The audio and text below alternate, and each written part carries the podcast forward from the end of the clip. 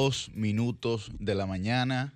Hoy es sábado 3 de julio y este es el programa más plural, participativo e influyente de los fines de semana. Y cuidado, el sol de los sábados. Yuri Enrique Rodríguez en el Dream Team de la radio. Muy buenos días, Liz Mieses. Muy buenos días, Guarocuya Batista. Muy buenos días, Susi Aquino Botró. Buenos días, Pedro Manuel Casals. Muy buenos días, Milicen Uribe, Ernesto Jiménez, Julio Alberto Martínez y Orlando Salvador Jorge Villegas. Recuerden que pueden sintonizarnos a través de la 92.1 FM en todo el Cibao, la 94.7 FM en el sur y el este y la 88.5 FM en Samaná. Muy buenos, días, Yuri Rodríguez. Feliz y bienvenida. Nos da también la gente a través del dial y a través del internet, a través de todas las plataformas por las cuales llegamos a ustedes, las plataformas del grupo RCC Media, Sol 106.5 FM, Telefuturo, Canal 23 y Teleuniverso también, Canal 29 para todo el Cibao. Además, al finalizar el programa. Pueden a través de YouTube sintonizar nuestros comentarios, todas las participaciones y entrevistas que tenemos siempre en este espacio para el agrado de todos ustedes y para las críticas también de los temas que aquí se tratan siempre con muchísimo dinamismo y por supuesto con la profesionalidad que caracteriza este equipo. Bueno, creo que tenemos al compañero Guarocuya Batista Kunjar a través de Zoom.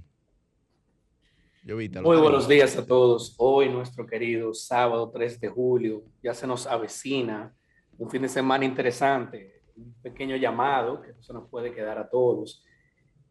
Son un millón y medio de dominicanos en el exterior que tenemos en este lado del mundo, en Estados Unidos, y por si no lo sabían, mañana, domingo 4 de julio, se celebra el Día de la Independencia. No será observado eh, mañana domingo. En Estados Unidos se celebrará como observación tipo dominicana. Se mueve hacia el lunes. Entonces el lunes es día de fiesta. Esto para la gente que no lo sabe. Entonces un saludo a los dominicanos que se encuentran tanto en Providence como en Lawrence, Boston y en toda la zona de Nueva York. Este lunes nos estaremos viendo, celebrando la independencia americana y la participación eminente de los dominicanos en el exterior, que es muy importante. Entonces, es algo que es una vecina hoy, este fin de semana. Bueno, también lo que se avecina a Guarocuya, a Susi, a toda la gente linda y buena que nos escucha y nos visualiza. Solamente la gente linda. Mm. toda la gente, toda la gente que nos ve y nos escucha. Todos son bienvenidos. Son lindos y lindas. Exacto. Y buenos y buenas. Lo que también se avecina es el huracán Elsa. Ay, sí. Que como podemos ver ya por lo menos aquí en el Distrito Nacional, en la capital dominicana, pues eh, está todo nublado, ¿no? Y lo que, lo que se ha planteado, y hoy tenemos eh, a Gloria Ceballos, que va a estar con nosotros, pues compartiendo las principales informaciones sobre este fenómeno atmosférico, que es el huracán Elsa, pues lo que se visualiza es que va a afectar eh, profundamente y principalmente a toda la región sur del país. Ya pues el Distrito Nacional está en alerta roja, hay una serie de provincias pues que están en alerta amarilla y otras ya más al norte y al nordeste como Samaná y Puerto Plata que están eh, pues en alerta verde, pero está todo el país en alerta, como si, si a quienes nos ven por Telefuturo pueden ver que el campo nuboso de este fenómeno atmosférico que es el huracán Elsa ya pues bastante amplio. Ha pasado las Antillas menores y al pasar las Antillas menores pues ha causado estragos. Ojalá, ojalá que como ha sido la dicha, la suerte o la bendición de la República Dominicana en los últimos, en los últimos años, pues que, que, se pueda mover ese, ese fenómeno, ¿no? Como ha pasado muchas veces, que cambia, varía la trayectoria. Sin embargo, sin embargo, lo que podemos apreciar es que eh, posiblemente el centro de ese huracán pueda sobrepasar por completo la isla. Hay una importante actitud que debemos tomar como pueblo dominicano ante la llegada del huracán Elsa y los efectos que pudieran presentarse por la misma y que como ya bien adelantaste Yuri, vamos a tener expertos en la materia, autoridades en la materia hablándonos sobre el tema a través de la modalidad de entrevista en nuestro espacio.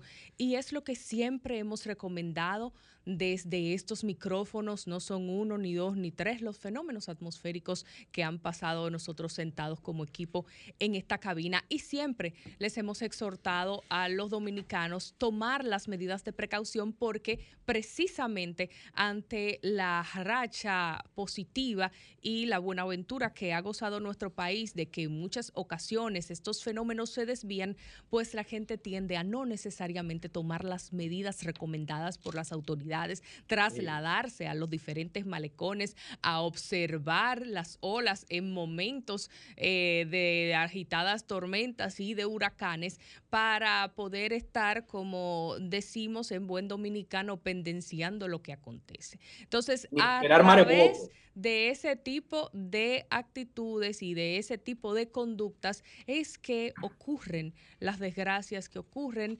los eh, desenlaces fatales en nuestro país. Recuerdo eh, cuando Tuvimos ya personas que se han tenido que arriesgar no por gusto, sino por la labor que realizan por sus funciones. Recuerdo al periodista Beato que estuvo aquí con nosotros en este programa.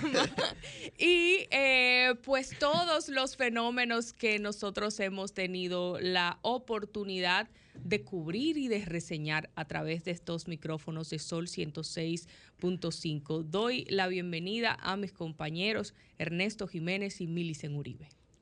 Muchísimas gracias, Susi.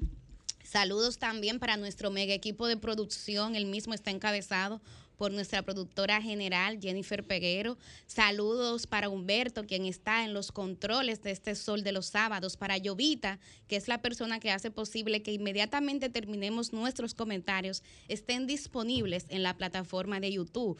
Recordar, recordar que este programa, además de escucharse, también se ve, se ve por los canales 23 Telefuturo y 29 Teleuniverso. Y recordar algo muy especial.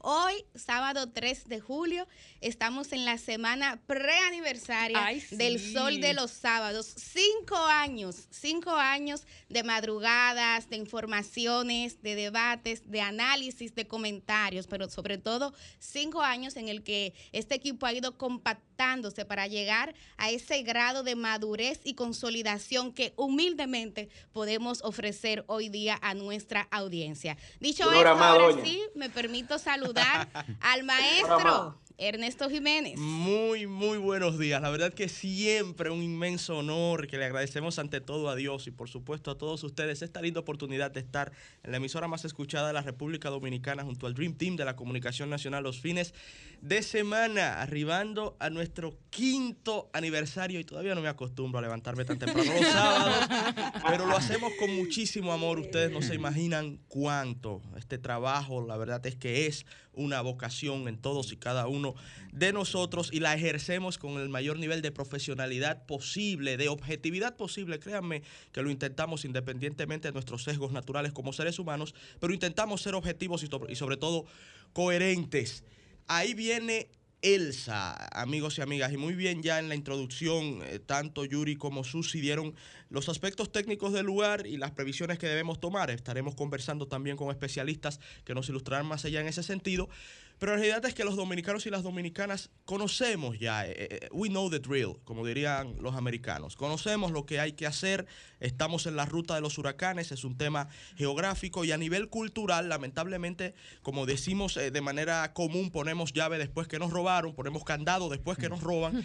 Y, y qué mal que esto a veces se ha pagado con vidas humanas ante diversas catástrofes de orden meteorológico, catástrofes por su impacto en el ser humano, pero en realidad son sencillamente fenómenos naturales como así la ciencia los reconoce, y uno lo que debe es prepararse para enfrentarlos. Por supuesto que la pobreza endémica de nuestro pueblo juega en contra muchas veces de las posibilidades de muchas familias que viven en zonas y hogares vulnerables, pero entonces ellos tienen a su disposición los albergues que prepara el Estado dominicano y que, repito nueva vez, son tradicionales porque estamos en la ruta de los huracanes y año tras año estamos sometidos a estas eh, imprevisiones que deben ser previsibles para nosotros porque son sencillamente lo que manda la naturaleza para los que vivimos en esta parte del mundo a cuidarnos, a estar pendiente a las informaciones que tanto medios como El Sol de los Sábados, pero también muchos otros medios a nivel nacional estarán suministrando porque hay que preservar lo, más importante que tenemos todos y todas, que es nuestra vida. Después lo demás, dígase viviendas y pertenencias eh, personales, se puede recuperar con trabajo, pero hay que cuidar nuestras vidas y nuestras familias. Así que a estar atentos a Elsa y los posibles daños que pueda causar. Bueno, Elsa, definitivamente, Ernesto, Susi, Yuri, Guarocuya es la noticia del fin de semana, pero hay que recordar que en esta semana también hemos tenido otros acontecimientos, mm. hechos inéditos, mm. hechos cuestionables, que es preciso informarles. Para eso Pero vamos... los programas de televisión en la mañana lo han hablado, como la de Elsa. Para eso, para eso vamos entonces a hacer la presentación formal de nuestro segmento Noticias al Sol, en el que nuestra querida compañera Susi Aquino Gotró nos informa los hechos más relevantes de la semana en ese estilo tan particular. Humberto, Noticias al Sol. Esto es Noticias al Sol. Desde ayer se sienten los efectos de Elsa y no la de Frozen, sino el huracán que está afectando a varios países. A seguir pullando, llegan más de 200 vacunas al país activando la tercera dosis. Mandan a prisión al ex procurador Jean Alain Rodríguez. Con tantas operaciones, el mar está próximo a quedarse sin especies. Comunicadores continúan vinculados a actos de corrupción Ahora, en escándalo de expediente Operación Medusa. Esto es un party por debajo del agua. Baby, busca tu paraguas. Estamos bailando como peces en el agua. como peces en el agua. Agua. Esto es un party por debajo del agua. Baby, busca tu paraguas. Oh esto, es un esto, o, esto es un party por debajo del agua o esto no sabe dónde vayas a parar. Pero bueno, cualquiera de las dos opciones son correctas. Las dos aplican. Las dos, las dos aplican. Bueno, sin duda que mm, la principal noticia de esta semana ha sido eh, el apresamiento, la detención del ex procurador de la República, Jean Alain Rodríguez, pues en el caso Medusa, así se le ha llamado en esta ocasión, aunque yo me adhiero definitivamente al nombre que plantea el editorialista de la radio dominicana, Julio, don Julio Martínez Pozo, que es el seguir trancando, seguir trancando, yo creo que ese es un nombre mucho más apropiado, pues eh, se, se colocó la acusación luego de que se había detenido al, supuesto imputado, ¿no? que en este caso es el procurador. Y ahí vamos a ir viendo, vamos a ir viendo cómo un error principal ¿no? de detenerlo por no permitirle salir del país y que luego eso llamó a conciencia a la Procuradora de la República, Miriam Germán, donde inclusive en una carta pública expresa, expresa que funcionarios externos del sistema judicial visitaron la sede del Ministerio Público y que no estuvieron de acuerdo en el planteamiento que ella hizo sobre eliminar las alertas o supuestas alertas migratorias colocadas por fiscales. Solamente, solamente el director de migración estuvo de acuerdo con ella y los demás funcionarios de su gabinete que nosotros podemos tal vez deducir quiénes son, no, ella tampoco estuvieron con ella, que fue el director del PECA y la directora general de, persecución. ¿no? Entonces, ahí podemos ir viendo cuáles son las actitudes personales de los individuos que dirigen, que dirigen la persecución. Y que, bueno, luego se traduce en, patrones conductuales colectivos. Yo creo todo lo contrario, Yuri. Yo creo que el hecho de que la... ¿Tú crees que funcionarios de, de extra poder judicial se inmiscuyan en la labor del Ministerio Público? ¿Tú estás de acuerdo con eso? No, yo creo que no es un tema personal. Eh, creo que esa carta que mandó. ¿Y está de acuerdo con que, con que el director. Si tú me dejas hablar, yo puedo decir con lo que yo estoy de acuerdo, porque, esto no es una entrevista. Porque el director del el, director del el director de pesca y la directora de, de, persecución no están de acuerdo con los derechos fundamentales. Te escuchamos pacientemente, te escuchamos pacientemente. Ahora yo quiero que me escuchen humildemente, quiero que también me permitan expresar mis Adelante, de acuerdo. Claro, claro, vamos a escuchar la respuesta. Gracias, Guaro. Bueno, pues yo decía que creo que no es un tema personal, porque la carta que mandó Miriam Germán lo que busca es justamente, ella ratifica que se inhibe en este caso de Jean Alain Rodríguez y lo hace justamente porque dice, no quiero que se interprete que cualquier malquerencia en el pasado, cualquier actitud cuestionable que haya tenido el ex procurador general hacia mí, se vea eso como un tema de rebatiña personal y yo creo que eso es un gesto importante que aporta a la institucionalidad. Ahora bien, yo estoy de acuerdo en que al día de hoy es importante que se explique quiénes eran esos dos funcionarios que ajenos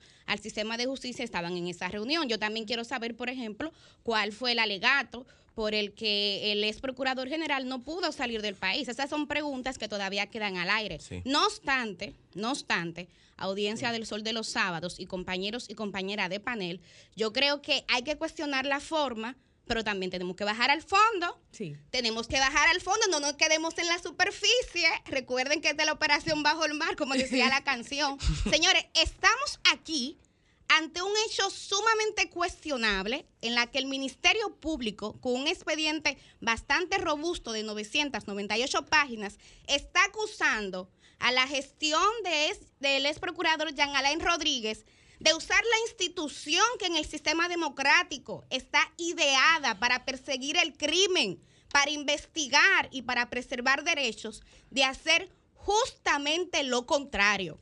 Y si merece una explicación el saber por qué el procurador no pudo salir del país, quiénes eran esos funcionarios, así también merece aún otra explicación. El cómo es posible que una gestión haya sido eh, tomada según la acusación del Ministerio Público, esto será, tendrá que ser probado en los tribunales, haya sido tomado para el delito, para el crimen, señores. 6 mil millones de pesos, dice el Ministerio Público, que se desfalcaron, hechos totalmente cuestionables espionaje y contraespionaje. El Ministerio Público espionando, fraccionando procesos para no hacer licitaciones. ¿Eh? Pagando servicios que no se ofrecieron. Ahí dicen, un ex asesor del procurador, y, y leí anoche el interrogatorio, lo voy a compartir con ustedes en breve. Dice que se le pagó 20 millones de pesos por un servicio que él no dio. Y ese Ministerio Público que ahora se quiere desacreditar, se fajó a investigar, está viendo las incoherencias, porque decían sobre los cursos, ¿saben lo que decía? Que fueron ofrecidos en plena pandemia. Marzo, mayo, cuando aquí estaba todo el mundo trancado, supuestamente se dieron esos cursos. ¿Qué hizo el Ministerio Público? Por Zoom. comenzó a llamar, por Zoom, ok, comenzó a llamar. Mire, aquí dice que usted participó en un curso y que recibió un certificado. No, yo no estuve en tal curso. Y así, pero lo, lo dice, no fue por Zoom, porque el mismo o asesor. No, no, dijimos por Zoom. El, el mismo es asesor, el mismo es asesor, reconoció en ese, en ese interrogatorio que él no lo dio el curso. Sí, él lo, él lo aceptó. Entonces, son irregularidades que también tenemos que poner en la mesa. no nos quedemos en la forma y vamos también al fondo. Claro que sí. Y sobre este tema, yo me pregunto algo. Es cierto que tenemos que garantizar eh, los procesos, que tenemos que garantizar los derechos a cada quien, que los procedimientos no deben violentarse, pero hay una parte práctica de ejecución que no debe perderse. Y me refiero a esto por la decisión que se tomó, la actitud que se tomó de no dejar salir del país al ex procurador Jan Alain Rodríguez y todo el debate y las discrepancias que esto ha generado. Y esto me lleva a la siguiente interrogante. ¿Qué hubiese pasado si el ex procurador Jan Alain Rodríguez efectivamente despega en ese vuelo y se va hacia la ciudad de Miami en un momento como este donde hay un proceso de investigación que se le sigue en su contra y con la situación tan difícil que tiene este país de deseo de castigo a quienes se les acusa de actos que riñen con la ley. Yo quiero saber qué hubiese pasado en República Dominicana, independientemente del proceso que no debió violentarse, que hay que respetarlo, que hay, bueno, bueno, puede ser especulativo, pero, pero, nosotros sabemos, es que, es que al, momento, cuál es, que, es que al momento del salir, al momento del salir no había una orden de arresto.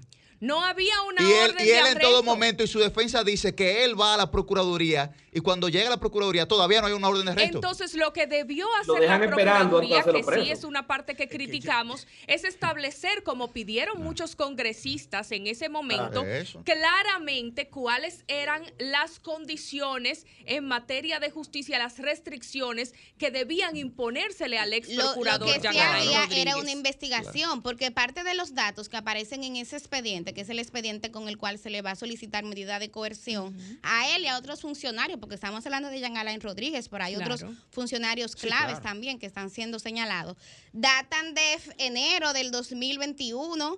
Eh, del año pasado. Entonces, obviamente había una investigación. Eso es irrelevante. Déjame, pero déjame decir, pero déjame terminar de explicar, Yuri, para que entiendas. Tú tienes que calmarte porque este programa va para largo y este tema lo vamos a analizar fuertemente aquí. Yo creo que lo entiende muy bien. Melissa me condiciona aquí, ¿eh? Lo que había era una investigación y no hay necesariamente que en una primera etapa darle a conocer al investigado que se está investigando, porque tú puedes comenzar a investigar y determinar que no hay irregularidad. Tú por eso no tienes que afectar a esa persona ante la opinión pública. Ahora bien, lo que sí también, y yo voy a, seguir en la línea de Susi, habría que tal vez especular un poco en el sentido de que el procurador pudo haberse enterado de que él estaba siendo investigado y de que prontamente se iban a realizar allanamientos en su contra. porque el procurador, te va a decir por qué. Pero, pero, pero el caso es que se iba. Pero te voy a decir por qué, porque hay que, hay que recordar que el procurador todavía tiene personas claves en esa institución. Aquí cambiamos algunos titulares de fiscalías, pero él todavía tiene sus contactos claves y hay una presunción de que esta información posiblemente se filtró. Sí, yo, he insistido en que, a ver, un sistema no cambia por una persona. Es, es algo muy sencillo que uno lo ha ido aprendiendo a través de incontables páginas, tanto de literatura, de esa que uno llama medio romántica, novelas y esas cosas, y también de literatura técnica. Un sistema de justicia no cambia porque se cambia una persona, pero sí hay algo interesante en torno a la persona que se eligió fue la vejación a la que fue sometida por el antiguo procurador. Entonces, aquí viene mi primera pregunta. ¿Es este sometimiento crónica de un sometimiento anunciado? Es una pregunta hacia la gente porque recordemos el morbo que despertó, inclusive la fotografía que ella del ex procurador Jean Alain Rodríguez haciéndole el paso de mando a la procuradora Miriam Germán. Primera pregunta interesante. Segunda pregunta interesante. Ella se inhibe, supuestamente, pero estamos hablando de la cabeza del Ministerio Público. ¿Hasta qué punto? Es una pregunta, ¿eh? Y no es especulativa, es una pregunta que tiene cierto carácter sobre la evidencia. ¿Hasta qué punto es cierto que ella no tiene nada que ver con ese expediente? Otra pregunta. ¿Hasta qué punto es correcto que la cabeza del Ministerio Público se desentienda de un proceso que lidera el Ministerio Público tan relevante como este. Relevante en el término de la lucha contra la corrupción o la supuesta lucha contra la corrupción, yo sigo dejándole eso a la historia. En unos años estaremos acá, si Dios así lo permite, analizando los resultados de lo que vemos hoy. Cuando uno ve los procesos desde dentro y en el momento, no los ve tan claro como con la equidistancia que te da el tiempo. Yo he puesto mucho a eso, pero bien, abro el margen a la duda. ¿Hasta qué punto es esa actitud correcta por parte de ella? Otra pregunta.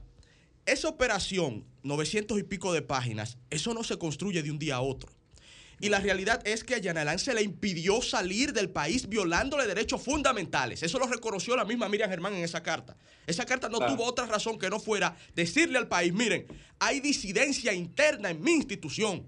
Yo no estoy de acuerdo con ese proceder porque viola derechos ciudadanos, pero mis subordinados sí están de acuerdo con un proceder que viola derechos ciudadanos. Y resulta que esos subordinados míos son los que están dirigiendo la supuesta lucha contra la corrupción. Pero por decisión de ella, por decisión ella, de ella, ratifica no, pero vamos a escuchar para que explique. Este pero por decisión del presidente de la República. Porque es que hay que ir atando los hilos y tratar de mantener la memoria viva para entender los procesos. El presidente de la República, en un hecho sin precedentes hasta donde mi memoria alcanza, juramentó a dos, señores. A dos. A la procuradora ahí, a la procuradora junta, agarraditas de la mano. entregándoles la batuta de la supuesta, repito, se lo doy a la historia, el veredicto final de la lucha contra la corrupción. Yo no recuerdo ese precedente y eso tiene mucho peso, no solo por la simbología, sino por el fondo. Como dice Millicent, vamos, al fondo. Vamos al fondo. Vamos al fondo. Entonces, cuando usted va en esa línea de pensamiento, se generan otras preguntas. ¿Sabía Jean Alain Rodríguez de que se le estaba investigando? Yo le soy sincero, crónica de una, crónica de una persecución anunciada. Yo lo digo categóricamente, debía de tener indicios. Porque tiene infiltrada, no, yo no sé pero porque sencillamente el país entero estaba esperando ese sometimiento, señores. o nos vamos a poner una venda nosotros ahora. Pero, lo que está argumentando el Ministerio Público. O pero espérate, el país entero sí o no, no esperaba ese sometimiento. Es correcto. Por supuesto. Sí, y lo, y lo que sí se le permitió, lo que sí se le permitió a Jean Alain Rodríguez fue la oportunidad de ir a visitar las instalaciones donde iba a ser cuestionado, investigado y demás ir a cambiarse a su casa, ponerse su ropa, asistir de manera voluntaria, de una manera eh, decente, cosa que él no, permitió cuando el escándalo, la novela y todo lo demás de los encartados en el caso Odebrecht, de que él pues estuvo participando en diferentes medios de comunicación y no había sido forzado o supuestamente no había sido todavía encontrado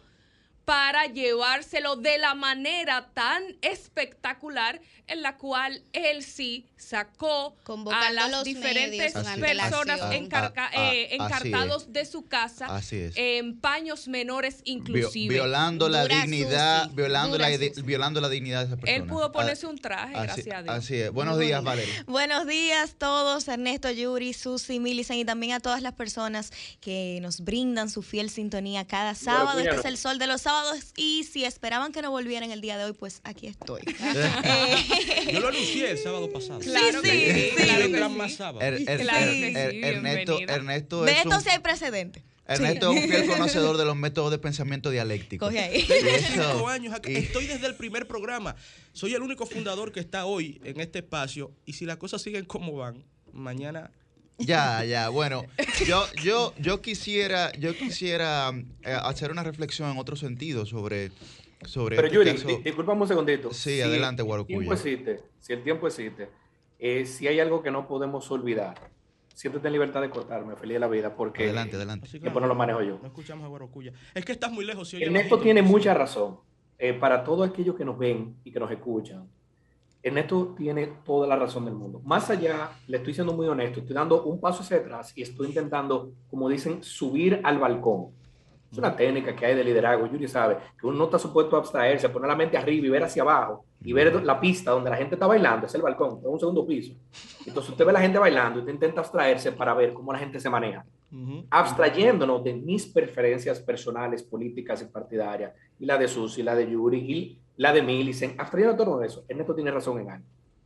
Aunque el fondo está, esto no se va a ir, esto no se va a ir, Millicent, esto se va a seguir debatiendo largamente toda la culpa o falta de culpa que tenga Jan Alain y todo su equipo. A título personal, yo no me siento, lo conozco muy poco, eh, no tengo algún tipo de deuda, ni nadie me ha dicho, mira, tú tienes que defenderlo. Soy muy honesto en eso.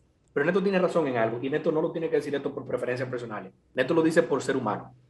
Aquí se ha sentado un precedente funesto en cuanto a la violación inmediata de derechos fundamentales. José Francisco Peñaguaba posteó ayer en redes sociales todo lo que va a pasar en el futuro.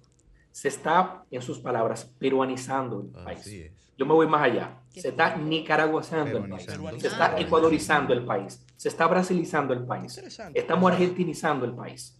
Todos estos países que hemos mencionado han tenido la mal tradición, para bien o para mal, pero más mala, que cuando llega un presidente nuevo se lleva preso al presidente anterior, al vicepresidente anterior, a la familia, al querido, a la querida, al hijo y al perro. Guarocuya, el sábado pasado yo hice un comentario, Y entonces, eh, inclusive los, los, que nos escuchan y nos ven, que nos comentan en, en YouTube, pues me, acusaron de que yo estaba haciendo una, antología de la impunidad. Fueron duros contigo. Apología, una, apología. había una gente que una antología. las dos cosas. Comentarios, las dos cosas, las dos cosas. Lo que pasa es. No, no, no, hay que escucharlo. Lo, que, lo, que, lo, que lo que pasa es, lo que pasa es que Ernesto, cuando hacía este breve análisis, planteaba algo importante.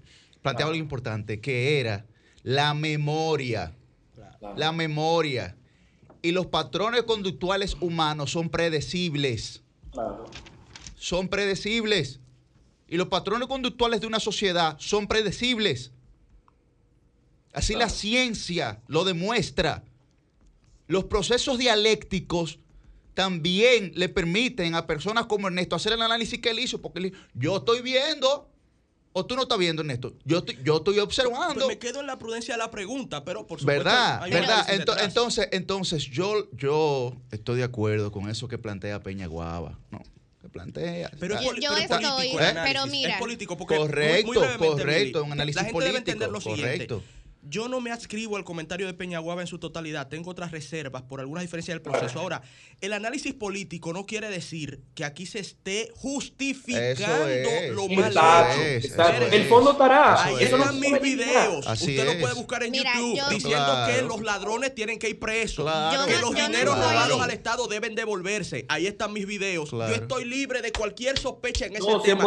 Y, por eso lo dijo Humano. Todo el mundo sabe mis comentarios en el gobierno no estoy de acuerdo con Guarocuya. Ahora bien, no estoy, es un análisis político que yo no comparto en su totalidad de Peñaguaba. Yo no estoy de acuerdo. Pero, pero antes que lo diga, déjame, no estoy de, voy, Guarocuya, solamente para que no se vaya el punto, porque acabas de decir algo muy, relevante, solamente sobre eso, en breve. Que yo no estoy de acuerdo eh, con Guarocuya ni con Yuri en el sentido que, ah, que se ha sentado un precedente en materia de violación de derechos. No, señores. Tenemos, si, si es precedentes de violación de derechos, hay que irse más atrás.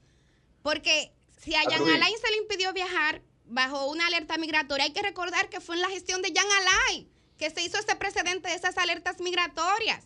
Y que justamente parte de lo que también decía doña Miriam en esa carta, que hay gente que parece que solamente leyó algunas partes, es que en su gestión ella abogó porque esas alertas migratorias se quitaran.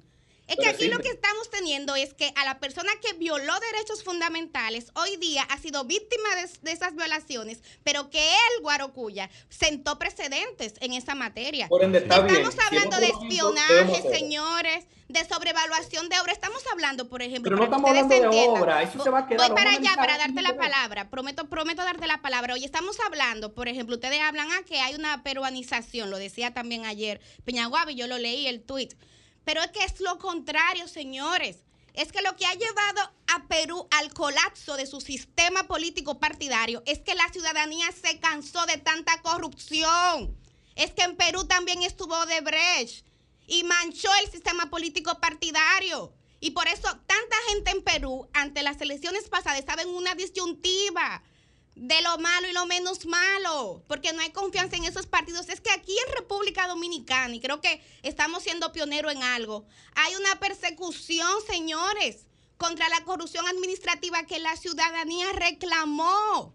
O nos vamos a olvidar de cuando Marcia Verde salió a la calle y están, todos, en la que están todos nombrados. Marcia, no están todos nombrados, porque Marcia Verde no era un grupito. Y lo que no están nombrados están Es un error del PLD que ignoró ese sentimiento que tenía no la gente uno que, que fuera Marcia Verde. Señores. Eso sí, pero no Entonces, no, el precedente aquí negativo no, es solamente que se le haya violado el derecho fundamental a Jan Alain, es que aquí tenemos años violando derechos fundamentales. Y nos indignamos ahora porque es una persona del PLD. Ahora estamos indignados porque era un funcionario del PLD. Pero mira, él, por ejemplo, ahora pidiendo privilegios en el sistema carcelario. Ay, que a mí no me dejan usar el teléfono, que no me dejan usar ropa de un color distinto azul y verde, que no me dejan comunicarme con mi familia. ¿Y cuántos presos no hay en ese sistema carcelario que Jan Alain tenía que modificar y que dice el Ministerio Público que usó los fondos de mejorar eso, de llevarle dignidad a quienes están privados de libertad para beneficio personal? Ah, es que ayer fue martillo y hoy esclavo. Lo que no, podemos es ver este tema me lo permiten, un asunto de persecución política, porque creo que es el enfoque que en ciertos aspectos se les se le está dando Tienes que venir tema. A cabina, y entonces uno ver cuando se están tomando las medidas del lugar, entonces si las medidas del lugar no me favorecen o no me parece bien, entonces descalifico a todas las personas que están de acuerdo con que se tomen estas decisiones es venir a traer aspectos relevantes de otras luchas y de otros temas para venir a querer manchar un proceso que se está realizando. Es cierto que hay muchos intereses en la sociedad dominicana y en los diferentes procesos sociales que se presentan como siempre ha habido, pero ahora justificar que se estén tomando ciertas medidas de que es un asunto de persecución, bueno, pero al que, al, al que lo están investigando, si no le encuentran nada, pues ahí, ahí el ah. problema eh, se cae solo. Ahí se cae eh, solo. Guarocuya, Guarocuya iba a terminar un idea. Se va a investigar la, la nueva victoria también. Si me lo permite. Está bajo investigación porque ya. no es persecución. No, está bajo investigación. está bajo investigación. adelante, Guarocuya. que hay unas marrullas. tema al que intentamos hacer referencia, y por eso utilizamos a Ernesto de ejemplo, no es de preferencias. Eh. El tema sobre si es peronización o no radica en que Miriam Germán Brito, al escribir esa carta y desligarse públicamente de ese tipo de actuaciones, se está cuidando ella. La preocupación no es que haya o no haya persecución, eso está muy bien. La preocupación es que todos los que estamos en este programa, todos y cada uno de nosotros, y ninguno se atreve a, decir que esto no es cierto. Todos y cada uno de nosotros tenemos amistades cercanas que están en el gobierno actual y que nos han dicho de manera privada y privilegiada, a mí no me gusta cómo se está manejando porque la Procuraduría, ese aparato público está siendo muy independiente. El presidente Abinader y su equipo tienen una preocupación porque al darle tanta independencia, fíjate como Miriam dice que ella no está de acuerdo con que se utilicen el tema de esas alertas al azar. No había ningún tipo de acusación y yo te no podía salir porque alguien llamó del PEPA cuando no pueden porque es ilegal. Ella se desliga de eso. Y Camacho debe de hablar o Jenny Bernice debe de hablar porque el nivel de independencia que tienen es lo que crea que mañana, cuando venga otro gobierno, ya sea en el 24 o cuando sea, no va a ser al presidente Abinader que se van a querer llevar. Se van a querer llevar de la misma manera, por querer buscar sangre. Se van a querer llevar a su familia, se van a querer llevar a su hermana, se van a querer llevar a la familia, se van a querer llevar a los ministros. Y tú sabes que lo grande, que se lo van a llevar igualito peor, porque no. lo mismo en todos los países de Centroamérica y de Sudamérica, todo y cada uno de nosotros. Que no se nos olvide algo la gente. Dilma Rousseff era una mujer maravillosa. ¿Y cómo terminó ella y su familia? Y Lula. Era un tipo maravilloso. pero es que la gente, la gente piensa que este proceso que está viviendo la República Dominicana es un proceso aislado y de reivindicación de la institucionalidad. Ahí está el tema. La gente piensa eso. Lo de Dilma fue un abuso. Pero la gente piensa eso, pero no se da cuenta de los ejemplos de América Latina no se da cuenta que aquí, no, se da cuenta, no se da cuenta, no se da cuenta que le tomó ocho años a Lula reivindicarse y que ahora va a ganar las elecciones. yo no sé. No se da cuenta que le dieron un golpe de Estado a Evo y a los nueve meses su gobierno estaba de nuevo en el poder. No se recuerdan. Entonces hay que dejarlo que no hagan memoria porque creen que esto es una reivindicación a la institucionalidad. Nada más lejos de la verdad. Odebrecht estaba en Estados Unidos también. Claro, en y Miami, fue el país, y fue el país, y fue el país en el que más invirtió. Y ahí está Odebrecht construyendo en Estados Unidos, porque Estados Unidos le dijo a ellos, no, no, no, ustedes saben que van a hacer, ustedes no se van de aquí. Nada más van a pagar una multa. Paguen la multa y se quedan. Para el carajo de Brecht en América Latina. Pero van acá. Hablando de, construcción, quiero, ustedes trataron el tema de, del huracán Gina, eh, huracán Elsa, perdón, al principio, y quiero hacer una breve reflexión porque siempre que vienen estos fenómenos meteorológicos, pueden de hecho buscar comentarios anteriores míos en el sol de los sábados. Eh, creo que es preciso pensar en las personas que son más vulnerables. Ernesto ha un llamado muy interesante a que los dominicanos y las dominicanas ya sabemos las medidas que hay que tomar, porque realmente estamos no solamente en el mismo trayecto del sol, sino también en el mismo trayecto de los huracanes. Pero yo siempre creo que esto no es solamente un tema de responsabilidad individual, que aquí el Estado también tiene que intervenir para garantizarle a cada dominicano y a cada dominicana vivir en casas que sean seguras, en casas que sean dignas. Yo participé en un proyecto, una campaña más bien, que llevó a cabo Ciudad Alternativa, que se llamaba Casa y en esos momentos recuerdo que calculaban que aquí en República Dominicana hay un déficit de solución habitacional, de 1.2 millones. Señores, cuando tú calculas lo que el Estado construye cada año, o sea, ni siquiera en esta gestión que se ha hecho una promesa de aumentar esa cantidad, nosotros vamos a suplir ese déficit prontamente. Por eso, y a propósito de que vi vi que el, presidente Abinader se reunió tanto el domingo como ayer con eh, representantes del Congreso. Hay un tema que yo espero que se priorice, señores. Yo sé que aquí tenemos muchos temas urgentes y que estamos en una pandemia y que hay una crisis económica, pero el tema de la vivienda, o sea, ¿para cuándo el tema de la vivienda? Es un derecho Estoy enterada. Es un derecho fundamental. Exactamente, la Constitución lo dice. Estoy enterada, por ejemplo, de que en este momento se está en, en la Cámara de Diputados se está discutiendo una ley orgánica que crea el Ministerio de la Vivienda. Como este es un tema que me preocupa y me interesa, comencé a leer un poco. Y yo quiero saludar esa iniciativa en el sentido de que, por un lado, le da la importancia, porque no es lo mismo tú tener institutos dispersos pequeñitos que tú tener un Ministerio de la Vivienda como tal una estructura que se va a encargar de dar respuesta, priorizar y visibilizar este tema, señores, un tema del que lamentablemente solo nos acordamos cuando vienen este tipo de fenómenos. Pero por otro lado, este, este ministerio también se va a encargar de mejorar el tema del financiamiento, porque ¿qué es lo que ha pasado en República Dominicana? Y lo decíamos en ese momento.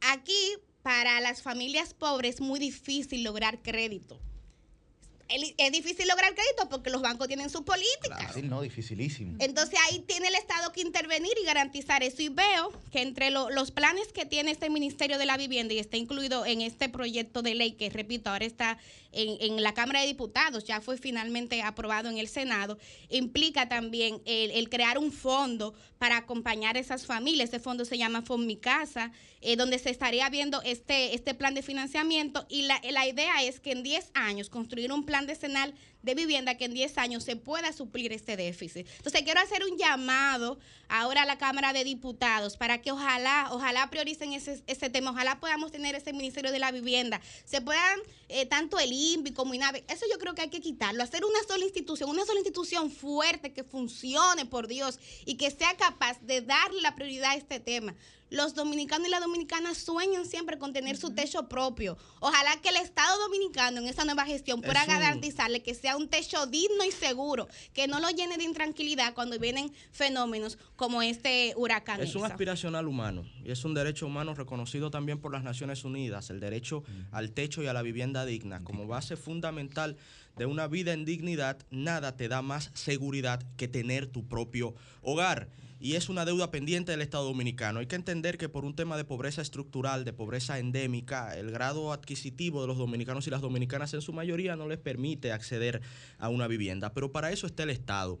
Y me parece también plausible que se elabore un ministerio, que también por cierto existe en otros países de América Latina, que pueda conjugar, así como dice Milice, en esas instituciones como el INVI y NAVI, que está dentro del proyecto de ley, que sean absorbidas por el Ministerio de Vivienda y podamos elaborar políticas públicas y también que sea un órgano ejecutor de dichas políticas para otorgarle a bajos precios a una parte importante del pueblo dominicano ese derecho fundamental. Estamos hablando de un déficit que año tras año aumenta en 30 mil, eh, digamos que demanda de viviendas por parte de las dominicanas y los dominicanos. Esto es fácil de entender, jóvenes que forman familias, que ya quieren salir del hogar, profesionales que van trabajando, y profesionales en República Dominicana con salarios, con salarios medios que no tienen la posibilidad de acceder a una solución habitacional. Es un déficit que se va engrosando, que supera los 1.2 millones de demandas habitacionales y que va a ser en este momento, va a ser, eh, digamos que, atendido por el Estado dominicano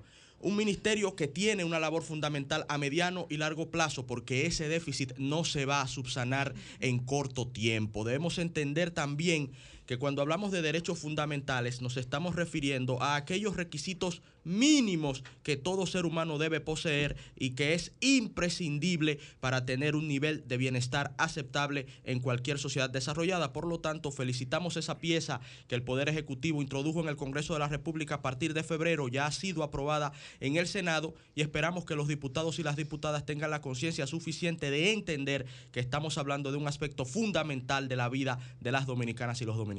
En ese sentido, chicos, quería opinar sobre este tema eh, tanto con algunas de las informaciones que estuvimos revisando sobre las características que tendría este ministerio, ya Milicen adelantó unas cuantas, y también sobre lo que a nivel personal significa para cada uno de los dominicanos que puedan acceder a oportunidades como esta. Nada nos prepara para conocer un tema más que eh, o de una manera más amplia que la propia experiencia.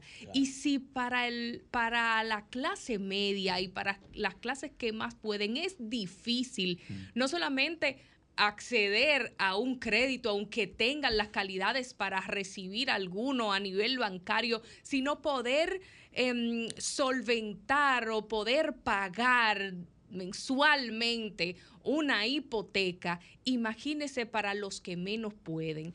Hay muchas familias dominicanas, muchas parejas dominicanas, personas que de manera eh, en solitario desean acceder a un techo propio y se les hace económicamente muy cuesta arriba, pierde mucho tiempo intentando lograr esto por las difíciles condiciones que existen de acceso a créditos de una manera más blanda para que esto sea una realidad. Y es importante que nosotros tengamos en cuenta ese rol rector que debe tener el Estado y que en ciertos aspectos es importante que las acciones se centralicen y no estén desperdigadas sin un tipo de coordinación en la ejecución de las mismas. Por esto estuvimos leyendo un poco cuáles son las características que en este proyecto de ley orgánica sometido al Senado por el presidente de la República y que debe ser conocido por la Cámara de Diputados se plantea dentro de toda la redacción de las mismas. Busca que este ministerio sea el Ministerio de la Vivienda un órgano rector, un órgano del Poder Ejecutivo especializado, planificador, encargado de la aplicación de las diferentes políticas de viviendas, asentamientos humanos, hábitat y edificaciones. Mencionaba nuestra compañera Milicen Uribe el plan decenal que hay que presentar como parte de las acciones de este ministerio. Tendría la responsabilidad de la emisión de las licencias de construcción de las diferentes edificaciones, aplicar pues toda la reglamentación, tramitación permisos de lugar y demás, y crear un fondo, esto sí eh, me llamó poderosamente la atención, llamado Fon Casa, destinado al fomento, financiación y otorgamiento de garantías, seguros, subsidios, bonos e incentivos e inspección de las eh, edificaciones y a la producción de viviendas en todo el territorio nacional. Entonces, es muy importante que tengamos pendiente dos aspectos importantes que si esto se convierte en una realidad estaría resolviendo eh, problemas en nuestro país o iniciando la resolución de problemas. La parte del acceso al financiamiento y facilitarle la vida a la gente y la parte del rol rector estatal para que las acciones puedan realizarse de manera conjunta y de manera eficiente. Excelente. Tú sabes, tú sabes que sobre ese tema mucha gente pudiera eh, sentir algún tipo de, eh, pues, pues, pues, obstaculizar esto, ¿no? Y lo digo en el sentido de que la gente eh, cuando piensa en un nuevo ministerio dice, bueno, pero más dinero, más recursos, ¿en qué se va a utilizar? ¿Cómo se va a hacer? No, es el pensamiento inicial que llega a la cabeza de la gente. Inclusive, hasta uno propiamente podría tener algún tipo de reserva, pero cuando uno se va a la comparación, por ejemplo, de Chile, que tiene un Ministerio de Vivienda, del Perú, o de Colombia, inclusive, que tienen un Ministerio de Vivienda que resuelven ciertamente un problema que es eh, dificilísimo. O sea, cuando usted en un país como la República Dominicana, que es un país que vive asediado por los fenómenos atmosféricos, no puede contar por lo menos con un techo digno, es grave.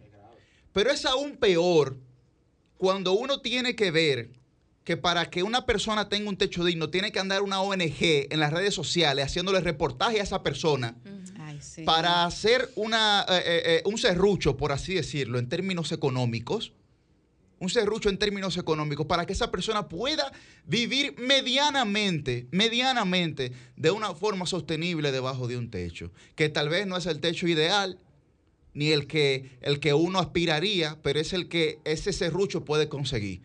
Eso la verdad que da mucha lástima. Entonces yo creo que si se encamina de la forma correcta este ministerio, resolvería un problema gravísimo para la sociedad dominicana que día a día eh, ve con mucho resquemor las lluvias. No crean que mucha gente, como en el campo, ¿verdad? Los agricultores ven la lluvia como bendición. Los que viven atrás de la cañada, que se le inunda la casa y tienen que subir la cama en blog, porque es lo poco que tienen, no ven la lluvia como una bendición. Esa es la realidad, pero no hay que irse al campo Usted se va a Santo Domingo Oeste, Santo Domingo Norte, Santo Domingo Este, y todo el que vive al lado de una cañada, cada vez que va a llover, comienza a orar de rodillas. Y eso es un drama social que vive una gran parte de la población dominicana. Ojalá, ojalá, y esto pueda ser una realidad. Vámonos con la gente. Comunícate 809-540-1065. 1-809-200-1065 desde el interior sin cargos. 1-833-610-1065 desde los Estados Unidos. Sol 106.5, la más interactiva. Buenos días, ¿su nombre y de dónde? Adelante. Buenos días, mis queridos jóvenes. Ceneida. Adelante. Ceneida, alguien me preguntó, Ceneida, brevemente, alguien me preguntó que cómo usted logra entrar siempre a todos los soles, básicamente. ¿Usted tiene un truco con la llamada, con el teléfono? No, yo no tengo ningún truco. Usted marca normal y ya normal. Ah, bueno, ahí está. Es lo que pasa. Mira lo que pasa Insistir, persistir y nunca desistir. Adelante. No, no, exactamente. Es lo que pasa que cada cual nace con lo suyo. Eh, la comunicación es para el que ama la comunicación, no para el que la envidia. porque envidiar una cosa y hablar que porque, porque una persona entra bueno, esos son otros términos. Ponte el chaleco, Ceneida, que te tienen dema. Exactamente. Una pregunta, Ceneida, por si acaso. ¿Cómo? No, no, no, relajando. Adelante, que fue una pregunta, que fue una pregunta. Sí, sí, mi amor. Eh, veo sus eh, proyecciones de, de temas muy importantes. Mientras que en estos tiempos de ciclón, huracán, eh, vemos que hay mucha precariedad cuando se habla de vivienda, porque en Guaricano, Sabana Perdida y en la orilla de los ríos, Sama, entonces vemos que el presidente Luis Abinader es bueno que él haga, como ustedes dicen, eh, una sola institución que se encargue de la vivienda para los pobres, porque a veces hay instituciones que solamente se basan a nómina, pero no trabajan con la pobreza. Y es bueno que el presidente Luis Abinader haga esa, esa, ese proyecto de, vivienda para los pobres, porque ahí es que él va a levantar más la moral. Si la tiene en 76, su, su capacidad de gobernar va a llegar a 100%. Muchas gracias. Gracias, Zeneida. Gracias, Zeneida. Un abrazo. Buenos días. ¿Su nombre y de dónde? Buenos días, equipo. Adelante. Miren, yo estoy escuchando que estoy hablando de la vivienda. Sí. Pero el 90% de la culpa de que este país no tenga vivienda, de que no de que uno tenga poca accesibilidad a vivienda, son estos políticos, delincuentes, que se roban el área. Tenemos varios años, sí. Exacto, oye, varios años cuando. Porque mira, yo no que se fundó la República. Y nunca, y nunca que, no, pero espérate, espérate, socio. Mira, ¿sabes el dinero que he manejado los últimos gobiernos? Y no, y no invirtieron realmente en serio en lo que es la vivienda del pueblo. Y otra cosa, ya rapidito, miren, lo, a los muchachos, Guarocuya y, y, el, y el coordinador. Y Yuri. Y Yuri Rodríguez. Sí. No, Miren, Más que muchachos. Dale con todo, dale con todo. Escúcheme. No, escúcheme, escúcheme. Decirle a ellos respetuosamente. Sí. Muy respetuosamente. Que ellos no le van a meter miedo a nadie diciendo que, lo que te están a ti, te van que lo que tú estás haciendo ahora te lo van a hacer a ti, que tienes a su familia. Y eh, vamos a poner ejemplo, el procurador cuando está haciendo todo su desastre, pensó en su familia. Entonces ahora que pensó en su familia, no mi hijo, mire, no muchachos, los PLDistas, tumben esa línea, que eso no está. Oiga, ahí no hay vida, con esos PLDistas no hay vida, ahí hay que meterlos presos, eh, porque eso es lo que el pueblo quiere. Pasen buen día. Buen día, buen día. Un saludo. Joaquín, Mira el monstruo que se detenía en la puerta de su despacho. Buenos días, su nombre de dónde salgan. No empezó hoy el fenómeno. Adelante. Buena. Ni se va Saludos, Dionisio. Lo estoy esperando, lo estoy mirando. ¿Cómo están ustedes, muchachos, muchachos? Bien, invítanos para allá. Mejor ahora, Dionisio. Oye, por aquí, gracias a Dios Todopoderoso, es que Dios nos va a brazo con algo, porque hay un sol un poco candente, no está lloviendo, está todo tranquilo. Esperando, ayer ayer se activaron los, los, los planes de emergencia en los salones del ayuntamiento de Uberé, donde estuvieron, todos presentes, todas las autoridades de defensa civil roja policía, Fuerzas Armadas, al ayuntamiento municipal, cuerpo de bomberos, pero lo único que la ausencia fue que yo noté una, un asunto, parece ser que seguimos sin autoridades en la provincia de Independencia, porque la gobernadora de la provincia que tenemos por aquí no hizo acto de presencia. Esa es una. En caso, un caso hipotético, yo me pregunto una cosa. Ni siquiera el plan de la presidencia se, se, ve por su ausencia, no somos ausencia en esta zona por aquí. Sabiendo que nosotros somos gente que necesitamos y por aquí eso no se ve. Entonces, por otra parte, tengo para informarle que ese problema de Jan, Alain Rodríguez, yo siempre lo he dicho, todo el que la hizo, que la pague. Así es. Porque nosotros, los, humildes, los de abajo, somos los que pagamos todo. Eso es una fiebre que la van a sudar. Cada, cada vez que hay una crisis, que se produce una crisis, siempre hay, algo raro para que el país piense en eso. Y el problema de la vacuna, otra cosa de la vacuna, yo creo que a nosotros nos tienen, nos tienen el país como un samba. Nos tienen aquí, nos tienen allí y no hay una definición concreta cómo y de qué forma qué tipo de vacuna que nos van a poner a los que llevamos la tercera, el caso mío. Que pase buenos gracias, días. Gracias, gracias, Dionisio. Tiene que venir un día. Buenos días, sí, buenos días. Están lúcidos. Buenos días, ¿su nombre y de dónde? Buenos días, equipo joven. Adelante hace tres semanas que no me comunicaba, voy a hablar por, cuatro semanas. pregúntale a Ceneida los trucos para comunicarte. Lo, primero es sí. eh, Ceneida es la tapa Lucas. Eh, otra cosa. eh, hello. Sí, dale, dale. Está al aire, está al aire. No, decirle, mire, Yanalán se quería ir porque a, Yanalán le avisaron que le estaban haciendo una investigación. Le dijeron, bueno, magistrado, sin negociación, por lo menos un tuénito que usted le toca. 20. Durmiendo con el enemigo dentro, puede ser. Entonces, entonces fue, eh, trató de irse la dos veces, le dijeron, eh, otra vez le dijeron, eh, la, la alerta migratoria, doña Miriam dijo que la quitaran, arranca mañana para allá, para el aeropuerto. pero que entonces, del otro lado, se la tenían ahí, le dijeron tiene que ir al pesca. Y por último, Pedro está ahí. Sí, no, te está escuchando, te está escuchando, adelante. Pedro. Dale, dale. Oye, la cuestión de, las tres causales y lo que viene luego, sí. ¿Y eso, está causando mucho trauma. Y aquí en Nueva York hay mucha gente que apoyaban eso, que está arrepentida. Tú sabes lo que están haciendo, además de los pederastras y los pedófilos y toda esa gente que habían... Eh, Cuéntanos, Leo, ¿qué están haciendo? de persuadir a los niños y la cosa. Ahora están, ahora están los gays y la lesbiana tratando de, a un hijo mío, a un hijo mío rompieron mandarle cosas ahí, pero ya el FBI tiene eso.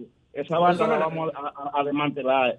Buenos días. Bueno, buen día. No, pero eso no es gran Este país para nada. Este país fue fundado. Para desacreditar las luchas mezclamos la magnesia con las Buenos días. ¿Su nombre de dónde? Sí, buenos días. Sí, adelante.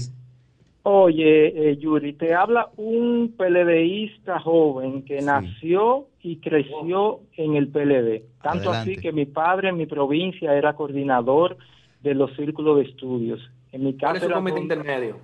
En mi casa era donde llegaba el vanguardia del pueblo y de ahí se distribuía en toda la provincia. Te digo esto porque a nosotros los PLDistas de corazón, a los PLDistas que nos duele la ideología de Juan Bosch, lo que más le conviene al PLD en este momento es que nuestros dirigentes altos, la alta cúpula, ponga a la disposición a todos sus funcionarios para que de esa manera el Ministerio Público pueda investigarlo y que así podamos sanear el partido. Ese es mi comentario.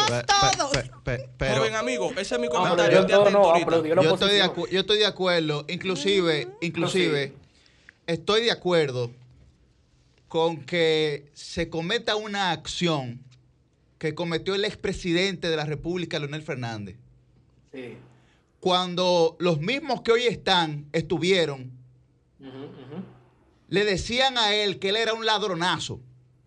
Así mismo. Y Leonel, con los de King Kong, fue con el Partido de la Liberación Dominicana frente al Palacio de Justicia. Le dije, aquí estoy.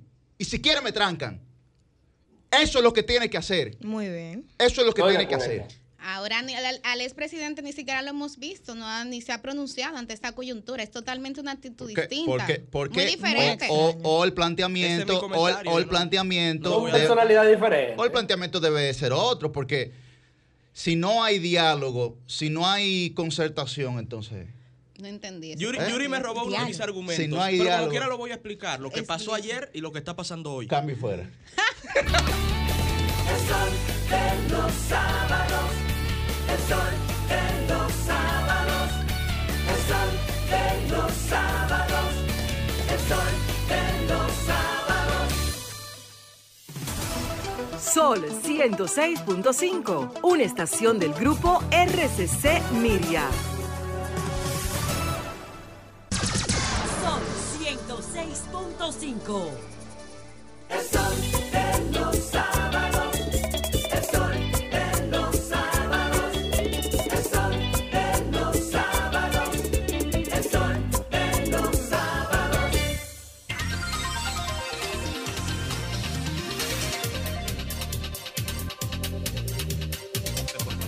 A las 8 y 5 de la mañana, nuestro abridor estelar desde aguas extranjeras surcando los mares. Tienes que venir. Guarocuya, Batista, Kundahar.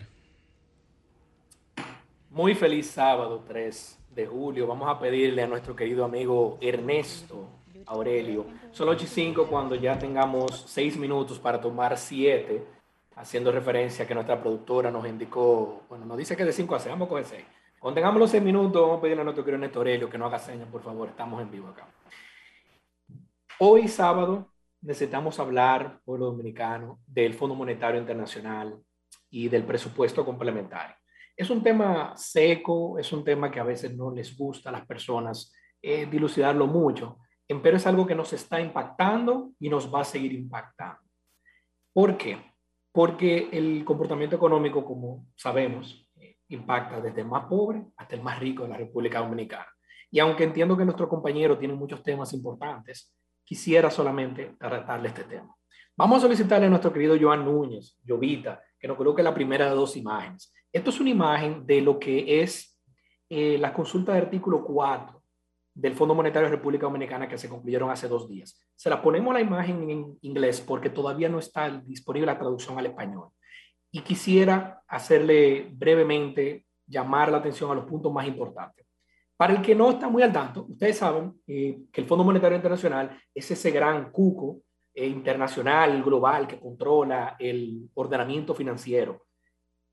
La República Dominicana fue uno de los países signatarios que firmó luego de la Segunda Guerra Mundial, firmó en el año 1944 lo que se llaman los acuerdos de Bretton Woods. Eso es una ciudad que se llama Bretton Woods en el estado de New Hampshire, aquí en Nueva Inglaterra, en Estados Unidos. Ahí está el Banco Mundial y este el Fondo Monetario. Y en esencia lo que indica esto es que la República Dominicana, junto a otros 193 miembros del mundo, tiene una relación directa con el Fondo Monetario Internacional donde se pone de acuerdo en que supedita parte de su política financiera por razones de comercio internacional para fines de obtener rendimientos y mejorías y acceso a financiamiento blanco. No hay ningún país del mundo actualmente que sea un país, que sea un Estado, que no es un Estado fallido, no hay ninguno que no sea parte del Fondo Monetario. es muy vilipendiado porque a veces hace recomendaciones un poco fuertes, pero es muy, muy, muy basado en análisis económico. Esto no es un tema político. Entonces, ¿qué sucede? Que anualmente, cada 12 meses, el Fondo Monetario se sienta con los países, desde Estados Unidos hasta Haití, y es lo que se llama una revisión, una consulta. Porque el artículo 4 de ese acuerdo que se firmó dice que usted va a hacer una consulta de su política fiscal, política financiera, política monetaria y cómo la economía dominicana, en este caso, se ve hacia afuera. Entonces, ¿cuáles son los puntos salientes de, este, de esta consulta? Bueno, número uno, la economía dominicana ha tenido un desempeño bastante, eh, bastante positivo en cuanto al impacto fuerte que tuvo por la pandemia global. El Fondo Monetario reconoce que desde 2020 la economía dominicana ha sido golpeada. Segundo punto, el fondo nota con mucha preocupación el impacto en el turismo, en las exportaciones y, cito, el fuerte golpe económico de las encerronas y cierres comerciales en la República Dominicana. Atención, Yuri, que tú lo has mencionado mucho este tema. Atención, Ernesto. Atención, Susi. El fuerte golpe económico de las encerronas y cierres comerciales, el Fondo Monetario le ha dicho al gobierno dominicano, ha sido duro. Abre. Se lo ha dicho a la clarita, puesto ahí en, en las consultas. Eso es público. Tercer punto le da muy buena nota a la respuesta de política gubernamental que ha tenido el gobierno dominicano desde principios del 2020. Las iniciadas por el presidente Danilo Medina y continuadas y expandidas por el presidente Luis Abinader. Le dice, buena nota en transferencias sociales, buena nota en gasto de salud, buena nota en respiros impositivos. Cuando se ha dicho, vamos a dar un break, eso es buena nota. Muy buena nota facilidades monetarias. Cuando don Héctor Delviso fallezca, lamentablemente vamos a tener que hacerle una provincia. Muy buena nota el apoyo a la liquidez y flexibilidad prudencial. Ahora, el Fondo Monetario está notando con mucha preocupación las presiones de inflación. Dice que las expectativas están controladas, que no se van a salir fuera, pero reconoce que hay inflación. Pero cada vez que hablamos de que el pan subió, es verdad, el pan ha subido.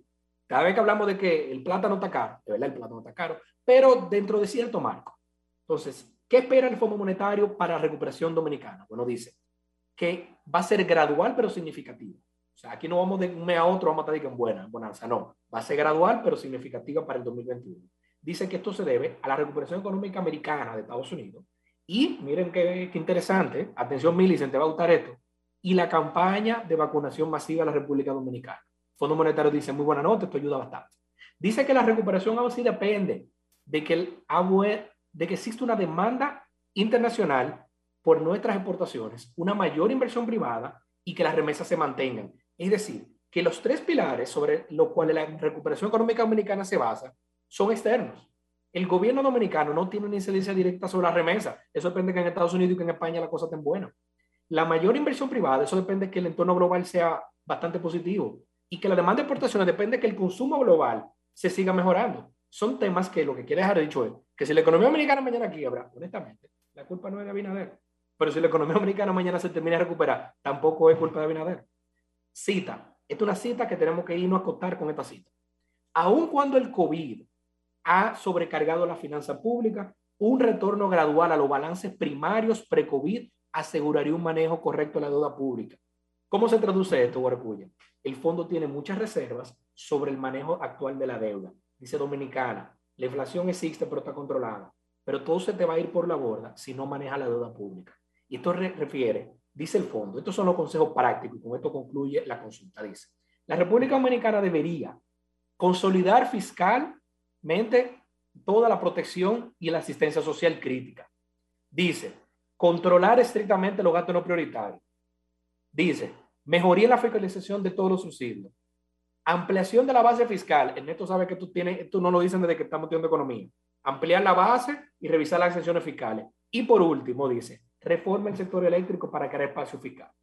Lamentablemente no nos da tiempo para abundar sobre la propuesta del Ministerio de Hacienda, donde tienen el presupuesto complementario, pero lo que sí notamos es que, a diferencia de lo que el Fondo Sur exige, la República Dominicana, en el respiro económico que ha tenido, con esto concluimos, no debe de perderse, de pensar que la cosa ya está bien y que no hay problemas.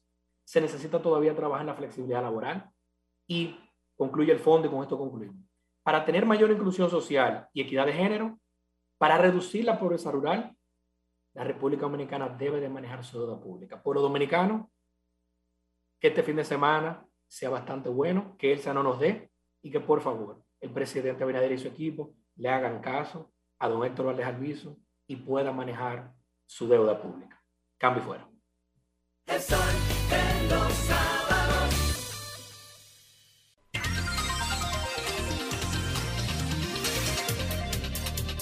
A las 8 y 13 de la mañana, ahora es el turno de nuestra compañera, ¿verdad? Ajá. Valerie, Valerie, amor, adelante. Hola, que bueno. Salude la próxima vez, no me saludó.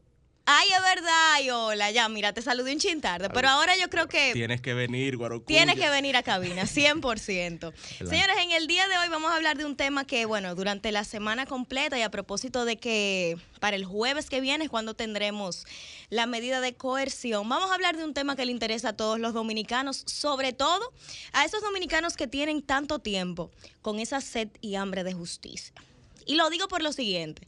Si bien es cierto que no podemos alegrarnos por las desgracias ajenas, y se los mencionaba a todos eh, durante la pausa, y verdaderamente todos estos temas tienen una carga emocional muy fuerte y una carga que trae sus consecuencias a lo largo del tiempo, la verdad es que no podemos negar el hecho de que mientras cientos de dominicanos se manifestaban aquí en el país y fuera del país, el Ministerio Público, que era presidido por el ex procurador Jean Alain Rodríguez se hacía de oídos sordos.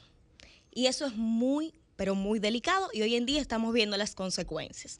Y lo digo por lo siguiente.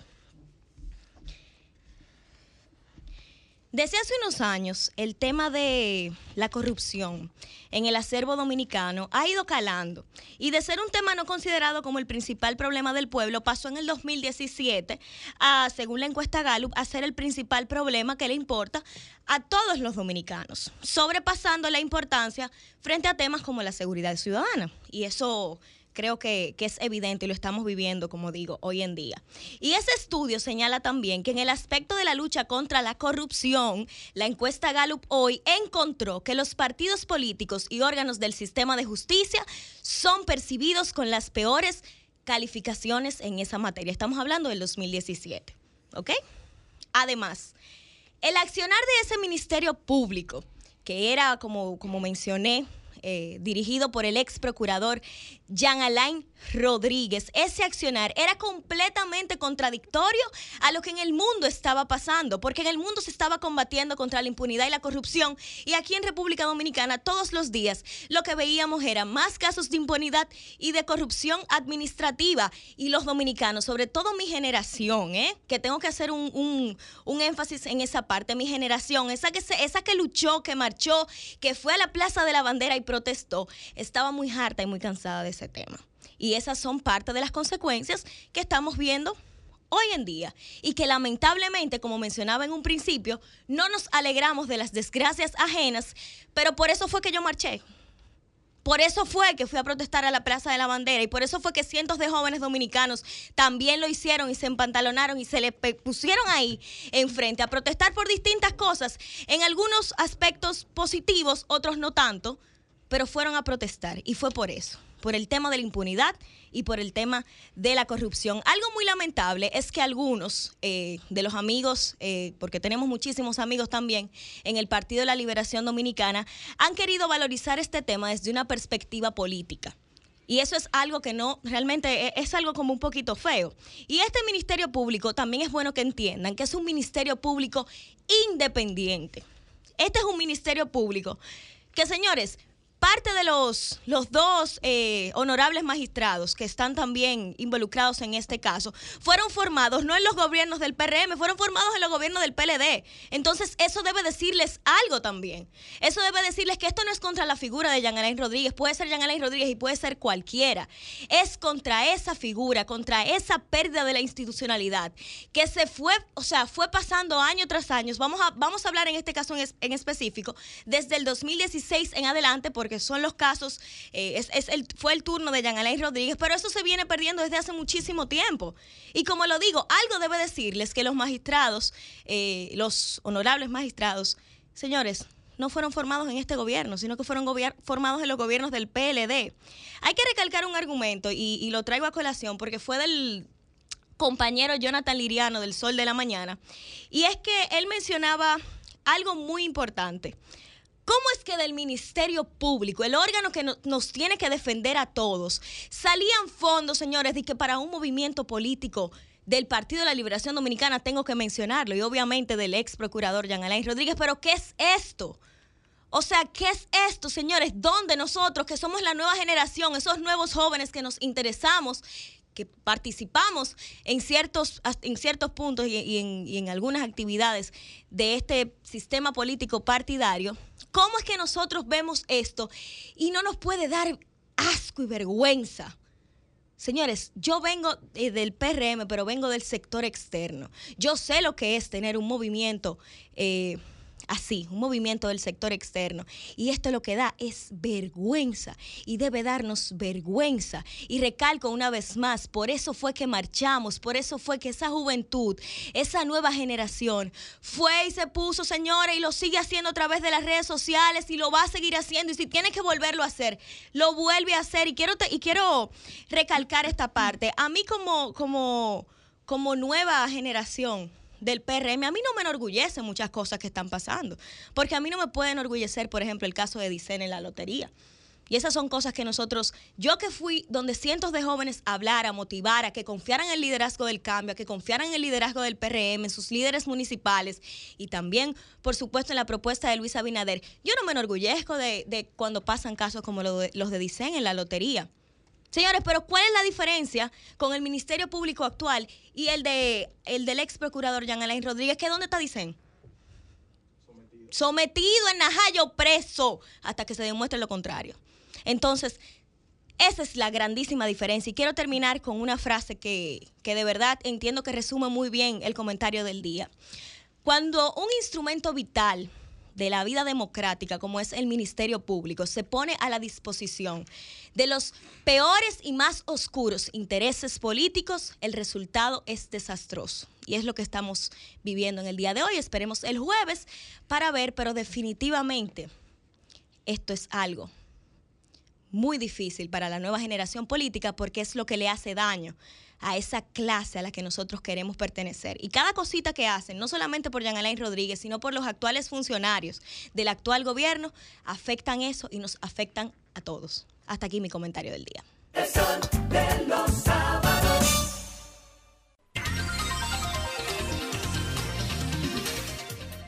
A las, a las 8 y 20 de la mañana es el turno de La Versátil. Con nosotros, Susi Aquino Gotró. La licenciada, la, la, la, la licenciada denunciando los males, la licenciada, la, la, la, la licenciada pura expresión, la licenciada. Muchísimas gracias a toda la gente que nos quiere, que nos prefiere, que nos sintoniza, que nos reportan, que están siempre pendientes de, los, de lo que hacemos acá en este espacio muchos de nuestros oyentes, por ejemplo, que van ahora mismo en carretera y nos dicen, bueno, vamos eh, escuchando el programa, qué bueno que están siempre ahí pendientes de nosotros. Tengo dos temas importantes que quiero tratar en el día de hoy. Uno es eh, relacionado al tema educativo. Saben que este 30 de junio pasado fue el Día del Maestro y felicitamos la labor de todos los docentes dominicanos, la cual no se detiene. No se detiene porque, por lo menos, en el sector privado al cual conocemos el funcionamiento de algunos colegios, aunque los chicos estén de vacaciones, pues los profesores continúan trabajando y preparándose para el año escolar siguiente, así como del mismo modo debe y debería siempre continuar en la constante preparación todo el sector público a nivel educativo. Y a nivel educativo en el sector público también en esta semana estuvo continuándose la labor de entrega de equipos tecnológicos que debe realizar el MINER de cara a la continuidad de las labores escolares y de cara a que, aunque estamos en vacaciones para los chicos, va a seguirse impartiendo el pan de la enseñanza en el próximo año escolar. En esta semana le tocó a la provincia de Moca, donde el ministro eh, Roberto Fulcar estuvo entregando tablets, estuvo entregando laptops a jóvenes, a niños que tienen, por supuesto, como la mayoría de los muchachos del sector público educativo, una condición de escasos recursos económicos y que tal vez esta es la única oportunidad para algunos o la más certera o la más segura más bien de poder acceder a estos equipos de tecnología que les facilitan la labor de aprendizaje en el aula. Allí se estuvieron entregando 19 mil tablets y laptops en las 246 escuelas que tiene la zona previo o más bien posterior a que previamente se había dado a los profesores eh, los recursos tecnológicos del mismo modo. Y lo importante a destacar de este tema es la emoción de los niños que recibieron estos equipos y todo lo que esto implica en materia, no solamente de inclusión social, sino de un acceso más igualitario en la medida de las diferencias que permitan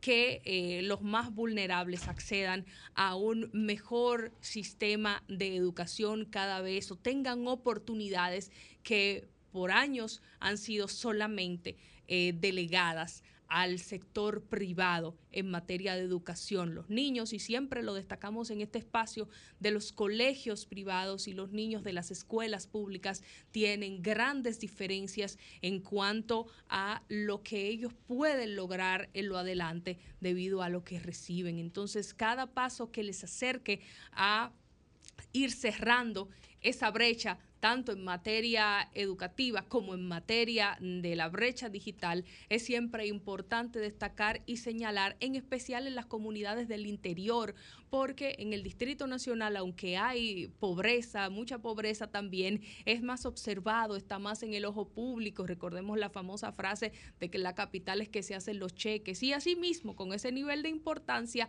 pues a veces las provincias, y esto en una eh, de cierta relevancia como Moca, en otras más pobres entendemos que la emoción tal vez de los niños de recibir este tipo de, de recursos tecnológicos sería mayor. Siempre que alguien viene de un pueblo, si ustedes se fijan, destaca su provincia, destaca el lugar donde nació, destaca cuando ha logrado algo importante en la vida, que esto es para esa comunidad que le ha visto nacer y donde se han destacado. Entonces, reivindicar siempre eh, las provincias y las personas del interior y mirar y tener esa visión de Estado hacia allá es algo que debemos siempre destacar y procurar que así sea.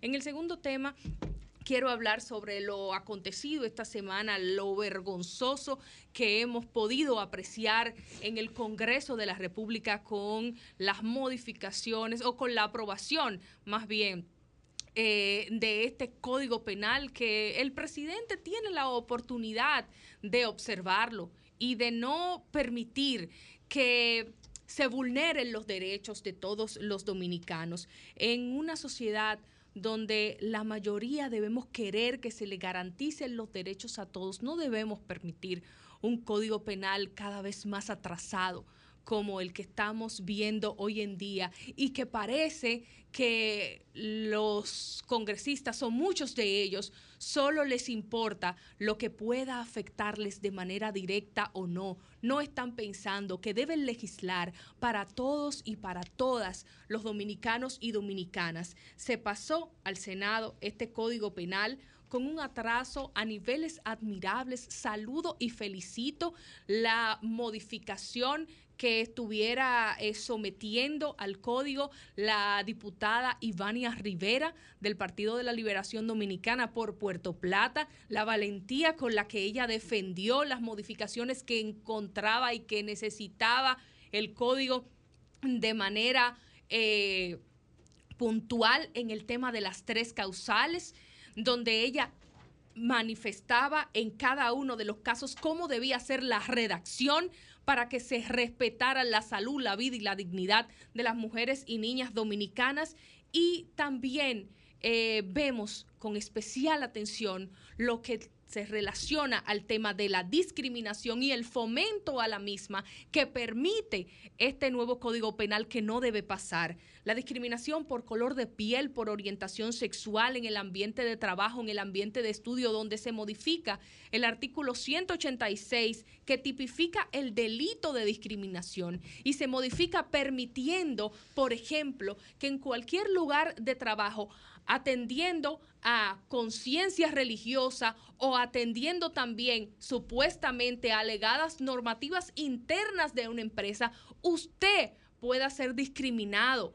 Usted se le nieguen accesos, a usted se le nieguen derechos. ¿Y dónde está, yo me pregunto, la modernidad de este código?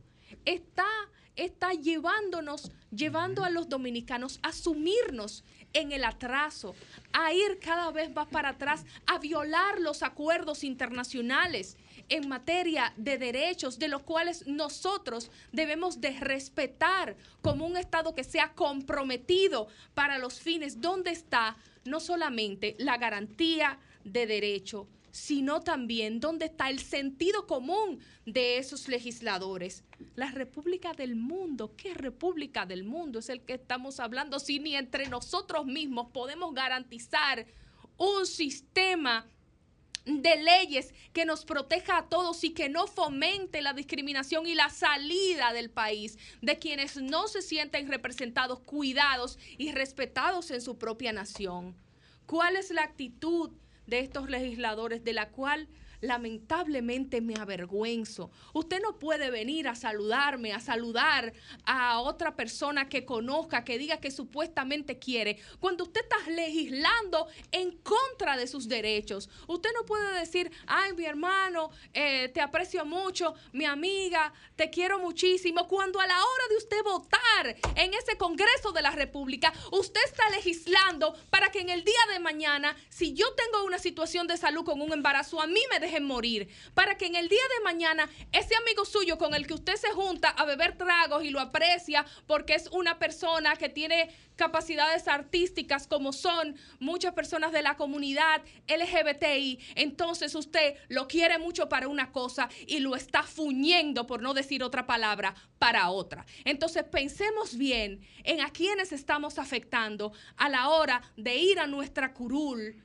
a tomar las decisiones. Pensemos en todos y pensemos en todas. No pensemos solamente en lo que entiendo que para mí es políticamente conveniente. Eso de los sábados, eso de los sábados, eso de los sábados, eso de los sábados. Sol 106.5, la más interactiva una emisora RCC Miria. Hay momentos que se quedan con nosotros por toda una vida, como ese desafío que por fin dominas, como ese paso tan importante que das junto a la persona correcta, o como ese primer amigo que nunca deja a tu lado. Así también se quedan los fondos de tu pensión contigo en AFP Popular creemos en esto y por eso trabajamos cada día en fortalecer las bases para el futuro que mereces. AFP Popular, confianza absoluta para este sábado. Si aciertas con el combo de Supermas, te ganas 281 millones. Si combinas los 6 del loto con el Supermas, te ganas 221 millones. Si combinas los 6 del loto con el más, te ganas 81 millones. Y si solo aciertas los 6 del loto, te ganas 21 millones. Para este sábado, 281 millones. Busca en leisa.com los 19 chances de ganar con el Supermas. Leisa, tu única loto, la fábrica de Sol y RCC Miria premian a papá con una super compra valorada en 25 mil pesos. Para participar, solo debes seguir nuestras cuentas arroba RCC Miria RD y arroba Sol 1065 FM. Comentar la publicación alusiva a los padres utilizando el hashtag numeral Sol Premia a Papá. El ganador será elegido mediante sorteo el viernes 23 de julio en el programa El mismo golpe con Hochi. Para conocer los detalles del concurso, visita nuestras redes sociales arroba sol 1065 FM y arroba RCC Miria RD. Hay momentos que se quedan con nosotros por toda una vida, como ese sí acepto que le diste a tu pareja, como ese encuentro contigo mismo, o como ese primer proyecto que lanzaste con todo tu empeño.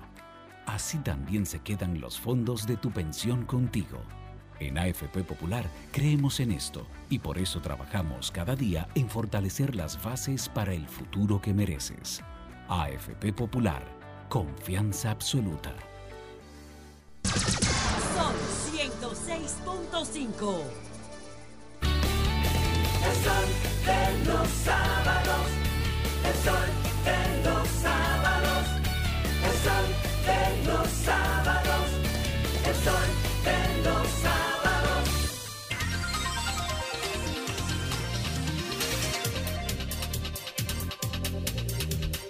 Y a las 8 y 33, recién minutos, acá en el Sol de los Sábados es turno de la embajadora, pero no del Estado, de la embajadora de los intereses del pueblo dominicano, aquí en el Sol de los Sábados, nuestra querida amiga y compañera de panel, Milicen Uribe.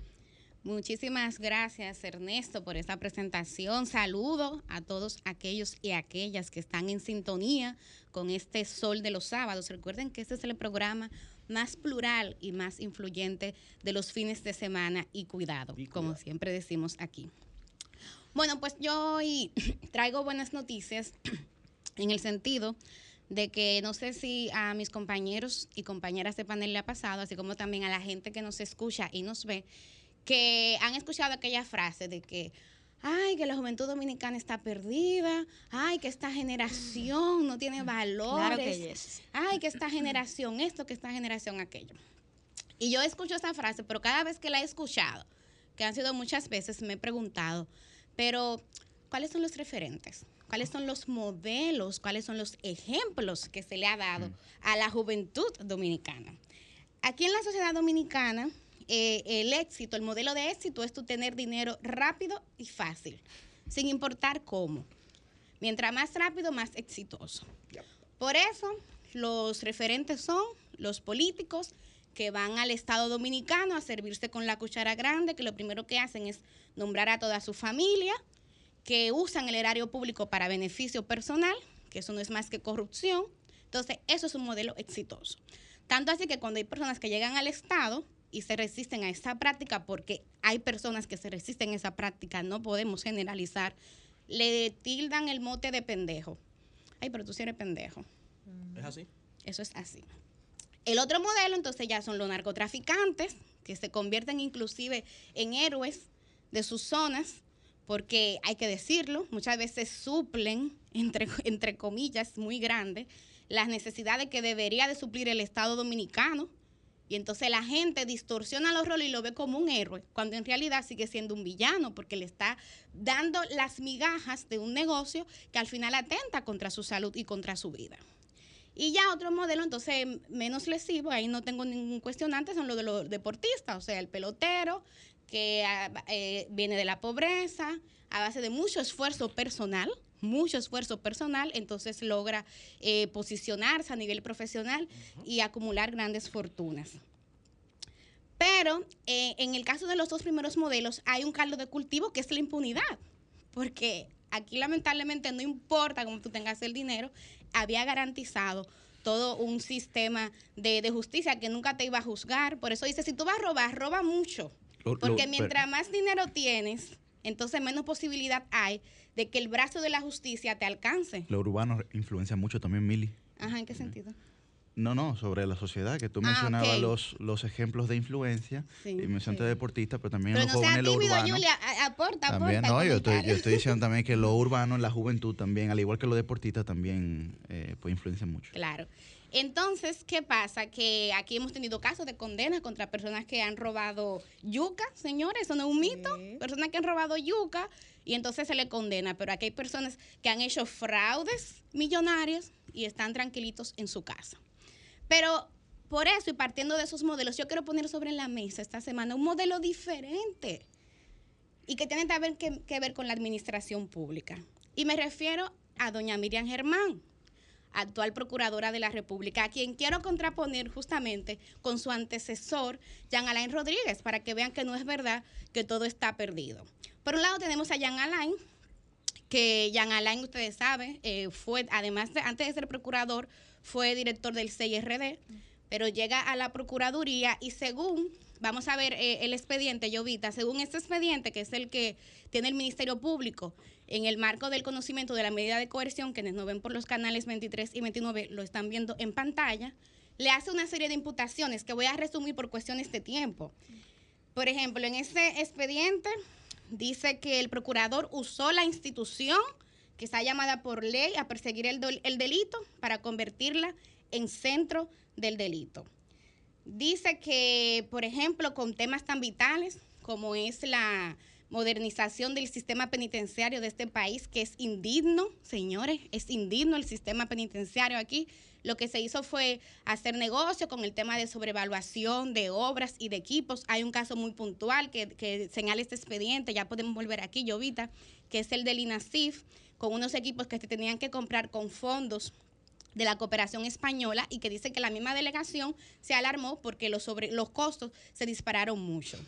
También dice en ese expediente que con los recursos públicos se pagaban servicios que no se daban. Ahí está el caso que mencionaba al principio del programa, de un 20 millones que se le pagó a una persona y que finalmente entonces no, no se recibieron. En el documento 2, Llovita, podemos ver el interrogatorio, el acta de interrogatorio a esta persona, que eh, dice de Moya, apellido de Moya, que efectivamente se le pagó un dinero y que al final eso no se hizo. O sea, para que vean que no estamos inventando nada. Y por último, para avanzar en, en temas de tiempo, el uso politiquero de la institución. El uso politiquero porque hay un movimiento, movimiento político Renovación, que dice este expediente, recuerde que estamos hablando siempre en función de lo que establece el Ministerio Público, que el ex procurador habría nombrado enlaces comunitarios en distintas provincias, pero eran personas de un movimiento político que él tenía cuando era director del CIRD. Entonces, todas estas acusaciones, el Ministerio Público tiene que probarlas en el marco de los tribunales, en esa audiencia que está pautada para el jueves. Pero por otro lado, por otro lado tenemos a doña Miriam, eh, yo me puse a investigar cuáles son los antecedentes de doña Miriam en la administración pública. Y doña Miriam, que es abogada, ha sido jueza. Y encontré que durante la época de Balaguer, ella le escribió una carta a Balaguer Recuerden, o sea, Balaguer una persona totalmente represiva, que no entiendo cómo todavía a esta altura nuestro Senado de la República Dominicana, ese es otro de los huevos de esta semana, Susi, además del código, quiere todavía seguir dedicándole obras. Bueno, pues ella en ese momento, Balaguer cuestionó una sentencia que ella eh, había dictado y que no le parecía bien, y ella el 15 de septiembre le escribió una carta. Y esa carta decía lo siguiente. Déjame buscarla para eh, leerle por lo menos un parrafito de manera textual. Solo cuente con mi sentencia condenatoria cuando el Ministerio Público cumpla su obligación de probar y los que investigan dejen de acomodar expedientes para después rasgarse las vestiduras. Soy doña Miriam en el 93. Dice ella, los principios son para ser aplicados independientemente de la valoración que nos merezca el eventual beneficiario. Oigan a doña Miriam en el 93 diciéndole eso a Balaguer por escrito. Y dice ella, le escribo porque tengo hijos conocidos que quiero que le conste que su madre no tuvo formación ni temperamento para callar ante el insulto gratuito, importando poco la jerarquía de quien lo profiere, ni para dejar al incierto destino de una página en blanco la respuesta responsable. Ustedes saben que Balaguer, en su obra Memorias de un cortesano, ha dejado una página en blanco que con una promesa de señalar los asesinatos del periodista Orlando y entonces ella le está diciendo, yo no soy tan irresponsable como usted que ha dejado una página en blanco, yo estoy asumiendo mi responsabilidad histórica. Lo digo para que no nos sorprendamos de doña Miriam hoy día, pero doña Miriam, que es una persona que no exhibe grandes riquezas, que ustedes recuerdan que en el marco del Consejo Nacional de la Magistratura el ex procurador la acusó de tener una villa que cuando uno fue a ver las fotos de esa propiedad. Una casita de campo. una casita, como dice Valerie. Pero quien sí tenía varias villas es ese procurador, porque el expediente de la, de la Procuraduría, el expediente acusatorio, dice que él tenía solamente en, en la Romana, en Casa de Campo, tenía tres. Solamente en esa zona. Entonces, miren cómo es la vida. Entonces, esa misma doña Miriam es la doña Miriam que se excluyó, que primero siendo amiga de Díaz Rúa, siendo amiga de Díaz Rúa, en el 2016 emitió un voto disidente en contra de una sentencia que anuló una investigación que seguía la Fiscalía del Distrito Nacional. Pero después en el 2017, en el marco del caso de Brecht, ella se excluyó de ese caso. En el 2017, yo creo que aquí fue donde comenzó la, desgracia de doña Mira Coñán Alain, ella cuestionó ese expediente de Odebrecht y dijo que estaba altamente preocupada por la debilidad de ese expediente. Y yo traigo esto porque hoy día hay una parte política que quiere vender la idea que el Ministerio Público ha hecho expedientes truncos. De hecho, Gustavo, que es el vocero de los PLDistas en la Cámara de Diputados, Gustavo Sánchez, Gustavo Sánchez gracias Yuri, le dijo lambones a Miriam, a, Jenny y a Camacho. Pero eso le dijo muchacho y le dijo lambones. Y yo le digo que esos dos muchachos, como él lo llama despectivamente, pero nunca debió hacerlo, esos dos muchachos, como él le llama despectivamente, han hecho mejores expedientes que su procurador, que el procurador de su partido PLD. Entonces lo digo para que esto quede claro. Bueno, pues doña Miriam, para ya cerrar, en el caso 2021 se inhibe del caso Jan Alain, porque ella dice que no quiere que se vea esto como una rebatiña personal. Y a quien pone al frente de esta investigación es nada más y nada menos que a la directora nacional de persecución, Jenny Berenice. Y también dejó eso caer, porque he visto que se ha querido mucho vender la idea de que hay un conflicto entre el Ministerio Público, que cuántas instituciones son. Miren, en todas las instituciones hay diferencias de opinión. Con nuestra familia que es la primera institución y más sagrada que tenemos. A veces tenemos criterios distintos. Eso, eso, eso yo creo que, claro que sí, se puede reseñar, pero tampoco, tampoco nos ocupemos mucho de esos asuntos de formas y como decía anteriormente, vayamos al fondo. Entonces, voy a cerrar este comentario diciendo lo siguiente. Qué lástima que Pedro no está aquí, porque Pedro siempre usa una frase. Paladines en la justicia. Esto no se trata de santificar a nadie, no se trata de crear paladines de la justicia y mucho menos de hacer leña del árbol caído, porque no debemos alegrarnos de la desgracia de nadie, ni siquiera que sea el personaje más impopular de la República Dominicana. Pero yo sí quiero traer estos ejemplos sobre la mesa para que nuestra generación vea que es posible que en la administración pública hay un modelo de arrogancia, de prepotencia, que fue el que usó Jean Alain, que yo como periodista lo viví y lo vi, porque muchas ruedas de prensa que se convocaban no se le permitía que los colegas hicieran preguntas. Aquí está el Dios, solamente comunico y nadie me puede preguntar, nadie me puede cuestionar. Eso lo viví y lo vi. Pero por otro lado, hay otros modelos de humildad, de jugársela, de apostar a los principios, inclusive en las coyunturas más difíciles y represivas, como fue la tristemente infame era de Balaguer. Entonces, traigo estos ejemplos para que la juventud que escucha este programa de Sol de los Sábados y también para aquellas personas que son más maduras sepan que sí, que hay esperanza, que es posible pasar por la administración pública y dedicarla al servicio, defender los valores, tener ética, tener dignidad. Eso no es misión imposible, hay gente que lo ha hecho y que lo ha logrado. Y cierro diciendo lo siguiente, yo sé que son tiempos difíciles. O sea, la República Dominicana está convulsa en todo el sentido de la materia. Pero hay que recordar que hay una frase popular, lo dice, nunca está más oscuro que cuando va a amanecer. Y este pueblo, que es un pueblo bello, que no es verdad que es un pueblo donde todo el mundo es corrupto y ventajista, este pueblo, que es el pueblo quisqueyano, lo dice nuestro himno nacional, Quisqueya, Quisqueya la indómita y brava, que siempre altiva la frente alzará, que si fueren mil veces esclavas, otras tantas ser libres sabrá.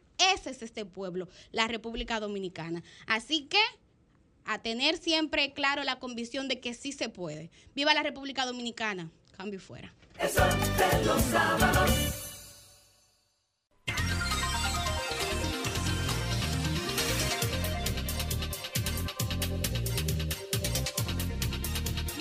A las 8 y 46 de la mañana es el turno del maestro del sol de los sábados, con nosotros Ernesto Jiménez.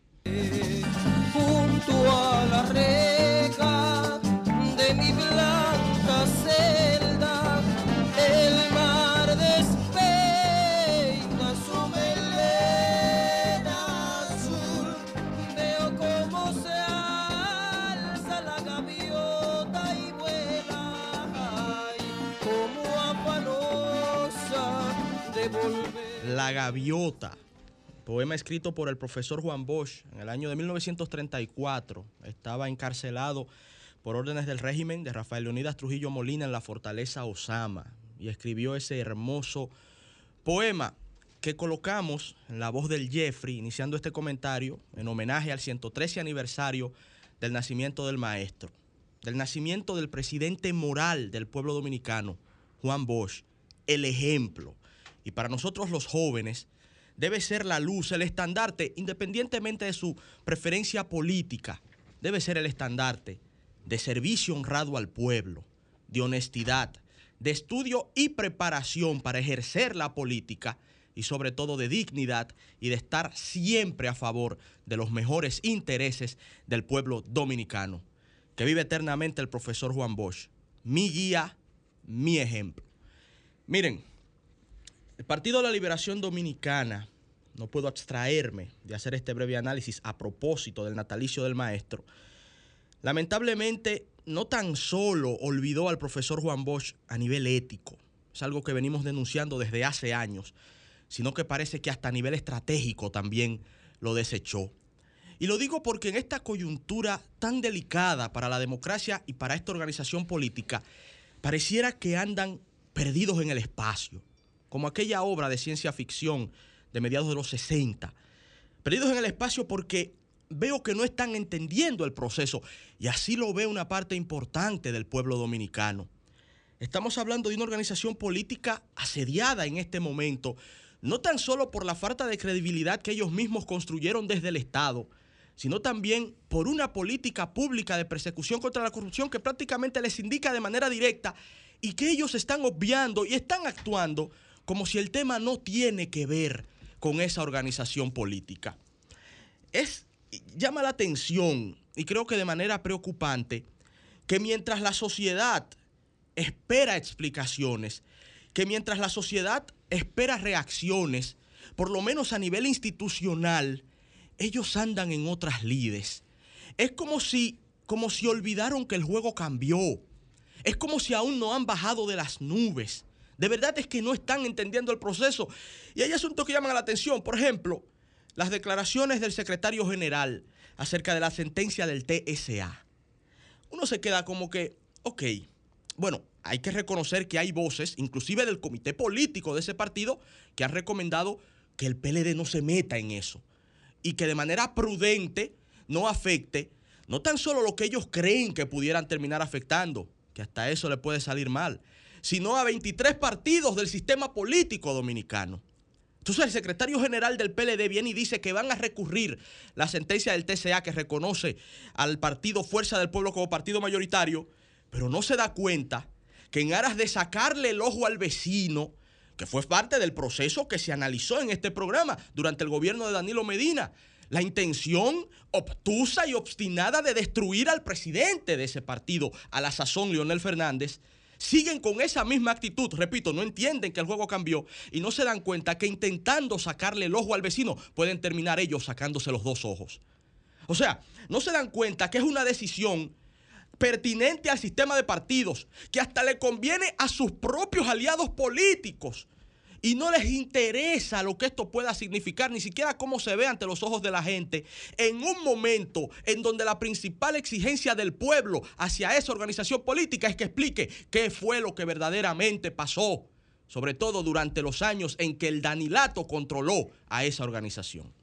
El PLD de Danilo no está entendiendo el proceso, no está entendiendo que lo que tenemos entre manos, por ejemplo, con el caso Medusa, es que el que estaba encargado en el gobierno de Danilo Medina de perseguir la corrupción acorde a la, acusación del Ministerio Público fue el principal elaborador de mecanismos de corrupción que no tan solo le hacen un daño terrible al pueblo dominicano, como lo hemos explicado, sino que también tergiversa la opción y la razón de ser de un organismo que debe llevar justicia al pueblo.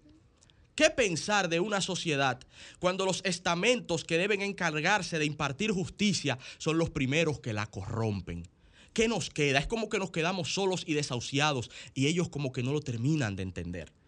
Pero resulta que cuando vemos otros casos, estamos hablando de que se están persiguiendo inclusive miembros del comité político, como en el caso de las EDES, que va a la justicia, y también miembros de la propia familia del presidente del PLD, expresidente de la República, licenciado Danilo Medina. Y no han dicho esta boca es mía. Y la gente se pregunta qué piensa Danilo Medina de los casos de corrupción de su partido.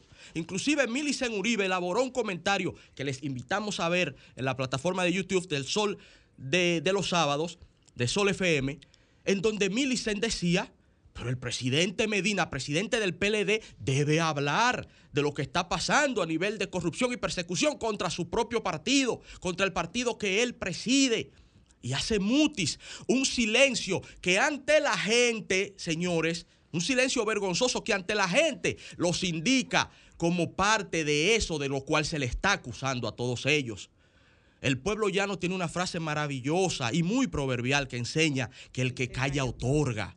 Y aunque no siempre es así, en esta coyuntura se le puede aplicar a ese escenario político.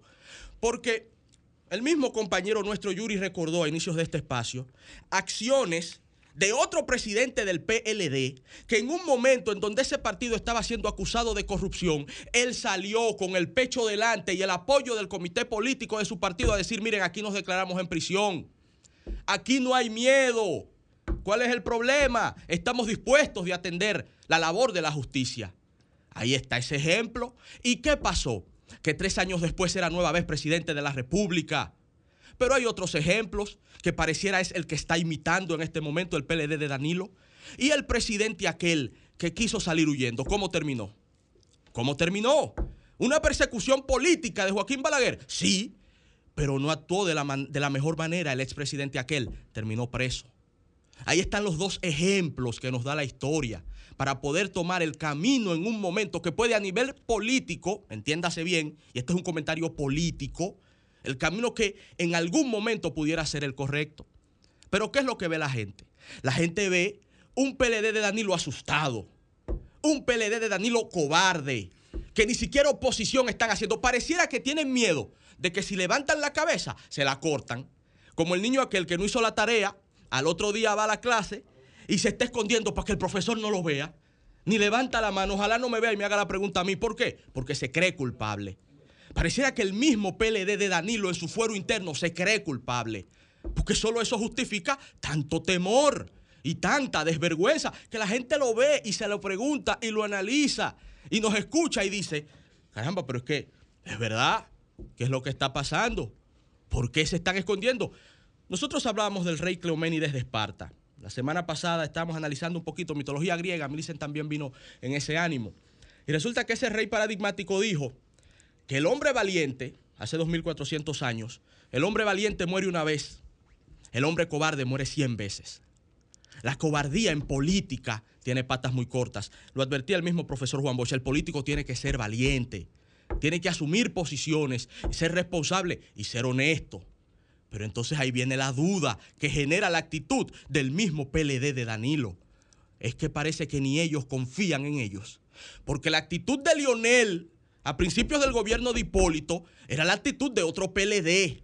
Era la actitud de un PLD que se creía serio, de un PLD que no tenía un procurador persiguiendo a la gente, de un PLD que no tenía a los familiares del presidente de la República indicados como principales corruptores de la acción del Estado, de un PLD que el pueblo todavía no lo acusaba como corruptor de las instituciones y un peligro para la democracia, un PLD que no había modificado la constitución para quedarse, un PLD que no había perseguido a su presidente, dividido esta sociedad, dividido su propio partido y luego haber salido de manera oprobiosa del poder como salieron, sindicados casi todos de ladrón por el pueblo dominicano. Era otro PLD. ¿Será que como el PLD se alejó ya tanto de Juan Bosch, en su mismo fuero interno entienden que si salen disque a defenderse, cuando viene a ver le pasa como a Jean Alain Rodríguez? que cuando fue disque a entregarse supuestamente sin haber ningún requerimiento, se terminó quedando de visita permanente y ahora está en la cárcel. Son preguntas que se hace la gente y que uno analiza a sabiendas de que el pueblo llano va construyendo estos escenarios que mañana les va a enseñar a ellos por qué están en el nivel de degradación, por qué están cayendo en caída libre y por qué cada día están más desacreditados ante la misma gente. No solo por lo que hicieron ayer, no, es que hoy se rehusan a explicarlo y ni siquiera tienen la hidalguía de darle la cara y de decirle al pueblo, miren, aquí estamos. Pero finalizo diciendo que en otra enseñanza sabia del pueblo dominicano se asume, se asume, y esto lo dice el pueblo, que todo el malo es pendejo. Cambio.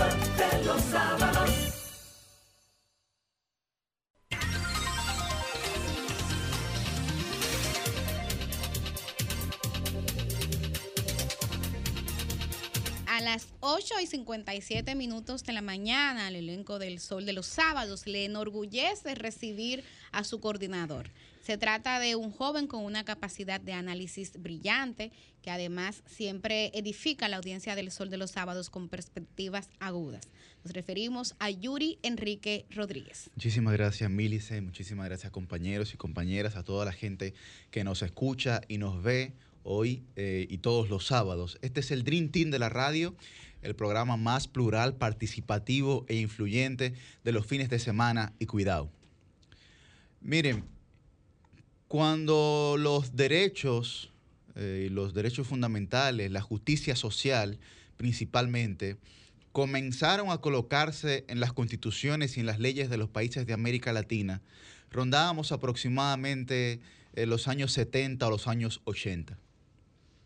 En el caso de la República Dominicana, la primera vez que pudimos ver los derechos fundamentales o sobre justicia social o los derechos sociales encaminados a las leyes y a la constitución fue en el año 1963, con la constitución de Juan Bosch. El pasado 30 de junio, el profesor Juan Bosch eh, se conmemoraba el 112 aniversario de su nacimiento. Y a mí me preocupa que los hijos de Bosch, los morados y los verdes, ambos, no puedan seguir el ejemplo de la filosofía bochista como método de práctica y del pensamiento político de Bosch. Lo que pasó en la Cámara de Diputados esta semana es una vergüenza a la memoria histórica de Juan Bosch. Y es una pena que tanto el PLD morado y el PLD verde votaran en contra de los derechos sociales y de los derechos fundamentales, de los derechos humanos de las mujeres. Apenas nueve diputados del PLD, entre los cuales resalto a Gustavo Sánchez, al Boli, a Víctor Fadula, a Eddie Montaz, a Ivania, apenas nueve diputados votaron en contra de ese código penal. Todos los diputados de la Fuerza del Pueblo votaron a favor. Pero es aún más alarmante que sea una diputada del PLD quien haya incluido las enmiendas a ese código penal con el tema de las mujeres y de la discriminación. Cuando el, cuando el comité político de ese partido tomó una decisión y en los estatutos del PLD y de la fuerza del pueblo, el centralismo democrático prima. Y si el comité político tomó una decisión el militante de ese partido tiene que acatarla.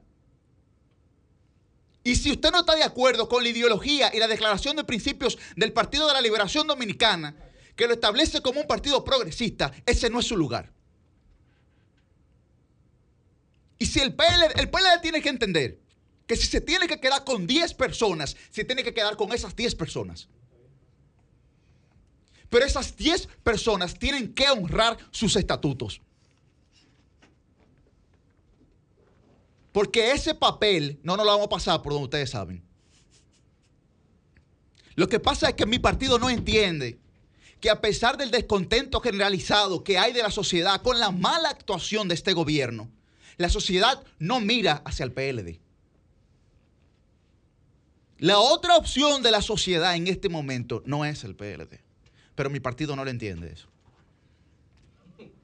Mi partido no lo entiende. Mi partido cree que, que sobre todo esperando el error contrario, llegaremos en el 2024. Sin pena ni gloria. No puede ser bajo ese esquema. No puede ser bajo ese esquema que no reivindiquemos esa constitución del año 1963. No puede ser bajo ese esquema que no reivindiquemos nuestros estatutos. No puede ser bajo ese esquema. No puede ser bajo ese esquema que reivindiquemos nuestra declaración de principios. Porque si no somos coherentes con lo que nosotros mismos nos hemos dado como nuestras reglas, ¿qué pensará la sociedad de nosotros? La mayor virtud humana siempre será la coherencia entre las palabras y las acciones. Y no podemos permitir que la imagen lacerada, lacerada de esa organización política se sigue, se sigue hundiendo por el accionar indisciplinado, indisciplinado de sus miembros. Es una acción indisciplinada. Y si usted tiene convicciones y creencias personales, de fe inclusive, porque yo las tengo, usted tiene que entender que usted está en un partido político y que lo que ahí se va a hacer es política, no politiquería.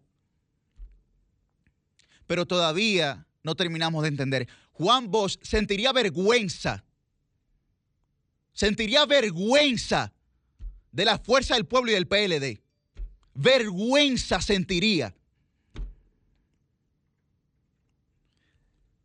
Recordar las palabras del discurso proclamado por Juan Bosch el 20 de octubre de 1961. Justo, justo ahí, justo ahí, después de la dictadura. Dominicanos de todas las razas, de todas las clases sociales, de todas las categorías oficiales o no, hagamos un alto. Yo he venido aquí para pedirles esto y para servir en esto. Yo estoy dispuesto a hacer cuanto deba hacer, a arrodillarme ante quien deba arrodillarme, para que podamos sacar de mi humillación, si es necesaria, y de la suposición de ustedes que es imprescindible una fórmula de convivencia democrática. Si como partido tenemos que entender, y no los quito a los dos del mismo saco, porque aquí hay gente que cree que la fuerza del pueblo es otra cosa que el PLD. Y que las actuaciones de 20 años de gobierno son ahora nada más del PLD. No, son de los dos. Y aquí tienen que asumir su responsabilidad. Esa diferenciación que se hace eh, a mí, que me parece inclusive a veces ligera, sobre la actuación coordinada de un colectivo que fue el PLD durante esos 20 años de gobierno, no puede dejarse atrás ni puede ocultarse. Ni puede ocultarse. Y estoy hablando de lo positivo porque el PLD transformó este país. Y si a usted no le gusta porque su sesgo de confirmación no se lo permiten entender, y porque sus prejuicios no van a hacer que a pesar de que usted vea la evidencia cambie de parecer, los hechos y los datos están ahí. Usted quiera lo acepta o no lo acepta. si su disonancia cognitiva no se lo permite, ese es su problema. Pero los hechos están ahí. Están ahí y nadie los puede negar. Pero la verdad es, pero la verdad es que se nos ha hecho muy difícil poder practicar el bochismo como método de acción partidaria. O tomamos la decisión ahora de cambiar, de cambiar, como decía Facundo Cabral, o cambiamos o desaparecemos. Pero nuestra identidad, nuestra identidad va a ser lo que va a poder definir el trayecto que vamos a cruzar frente a la sociedad. Yo lo decía en un tuit y con esto cierro mi comentario. Yo lo decía en un tuit, con esto cierro mi comentario. La sociedad observa al PLD, pero también su militancia. Cambio fuera.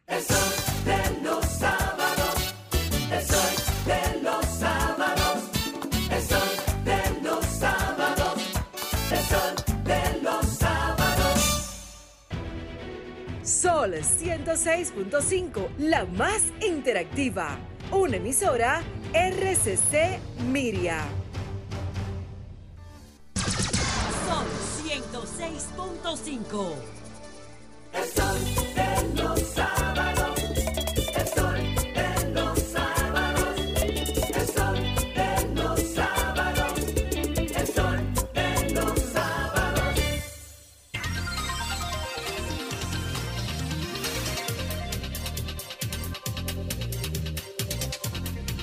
sábados. nueve minutos en este sol de los sábados tenemos la agradable oportunidad de conversar con el educador, comunicador y también actor dramático y en esta oportunidad, aunque a él no le gusta que le den ese título, autor porque sí lo es, viene a presentarnos nuestro querido amigo de manera personal, Patricio León, su nuevo libro, ¿Qué pasó en Bennett, a quien le damos la bienvenida a este Sol de los Sábados. Wow, muchísimas gracias. Esa presentación, Patricio. ¿eh? Sí, sí, sí. Gozo de una presentación maravillosa. Ahí están los lazos del amor y de la amistad, ¿verdad? se, notó. Bien, qué placer estar con ustedes en este Dream Team de los sábados. Y cuidado, como dice Yuri, qué placer estar aquí. Los escucho, los sigo y nunca había tenido el placer de estar con ustedes. O sea que me siento muy satisfecho y honrado con esta oportunidad que ustedes me Empezó bien, Patricio. Y bueno, decía eh, Susi de mi bebé, así lo llamo yo, ¿qué pasó en Bennett?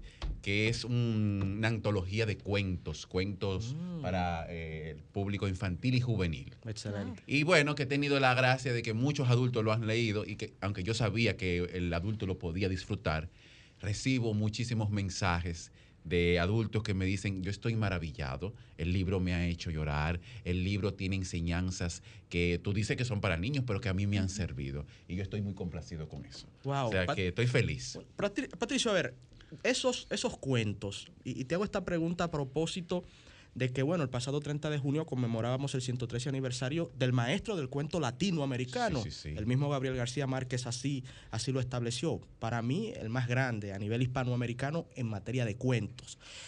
¿Cuál es, digamos que la savia vital? Eh, eh, ¿Cuál es la enseñanza? ¿Cuál es el drive de tus cuentos? Te pongo un ejemplo sencillo para que la gente me entienda mejor.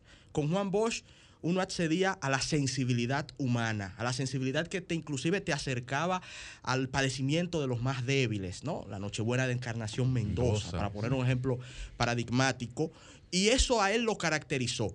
¿Qué caracteriza esos cuentos? ¿Qué podemos esperar a nivel del alma de esa estructura de cuentos? Eh, bien, te agradezco la pregunta porque en mí hay una influencia del maestro, el profesor Juan Bosch, a quien tuve el placer de conocer, yo muy chiquitico, claro. Excelente, sí. Ya en sus últimos años, y lo recuerdo con muchísimo amor, como una persona con un carácter muy fuerte, pero así también muy dulce, sobre todo con nosotros los niños. Eh, la cuentística del profesor Juan Bosch ha influido mucho en mí. Eh, tú mencionabas La Nochebuena de Encarnación Mendoza, que es uno de mis cuentos favoritos de él. Y sí, naturalmente en mi obra ya me lo han dicho. Mira, hay una influencia de dos maestros, el hecho de que la gente lo saque, que es Quiroga y el profesor Juan Bosch. Entonces, sí, ahí está. La influencia básicamente en la técnica. Si bien es cierto que mi obra eh, tiene un carácter más universal, el profesor Juan Bosch tenía una forma de comunicar más coloquial y lo vemos no solamente en su cuento, sino también en otras producciones como sus ensayos. Es más eh, directo. A mí los críticos me han dicho que tienen los temas universales, la forma un poco más culta. Pero sí, ahí está la técnica. El profesor Juan Bosch era un maestro en contarte mucho en poco tiempo. Exacto. Por eso lo de maestro de cuento. Entonces yo creo que también ahí, salvando las distancias, eh, ahí está el legado y eh, su, enseñanza. Entonces, eso en cuanto al maestro, eh, que felicito a Yuri por su comentario, que también estoy muy de acuerdo con respecto a lo que pasó eh, recientemente en esta semana con lo del Código Procesal Penal. Patricio, ¿qué fue lo que pasó en Benet? Y cómo también tú, te inspiraste para escribirlo. Cuéntale a la audiencia del Sol de los Sábados, por favor. Miren, realmente, ¿qué pasó en Benet? Yo no, no, mi paso por la literatura ha estado muy ligado a mi rol como actor. En mi trayectoria están los clásicos eh, ese ha sido mi, norte como actor, aunque también he hecho eh, contemporáneo. Pero Lorca, Chekhov, Shakespeare, eh, Sábato, siempre han sido mis, los personajes que me, han, ha gustado interpretar. Yo no tenía la, intención de publicar un libro de cuentos. En mi rol como educador en la Universidad Autónoma de Santo Domingo, sí tengo que utilizar el cuento porque doy clases de pedagogía a eh, los futuros maestros y maestras del nivel inicial y primaria. Y el cuento es un recurso eh, que lo utilizamos eh, mucho. Entonces yo tenía un cuento que utilizaba en la práctica pedagógica con ellos. Viene pandemia y bueno, pues cambió la forma de la educación y yo me senté a escribir más cuentos y los cuentos gustaban. Entonces, nunca había la, la intención de publicar cuentos publico el cuento, bueno, le hago una guía neurodidáctica, que eso tengo que resaltarlo, cada cuento después de lectura, eso sí el lector quiere. Hay gente que dice, no, yo quiero leer solamente los cuentos por el goce estético. Claro. Pero además le brindamos al lector que cada uno de los cuentos tiene, lo acompaña una guía neurodidáctica. Interesante. Entonces ahí estamos trabajando el crecimiento, tiene cuatro partes la guía neurodidáctica. Liderazgo, eh, lo cognitivo, lo emocional y la parte de curiosidad.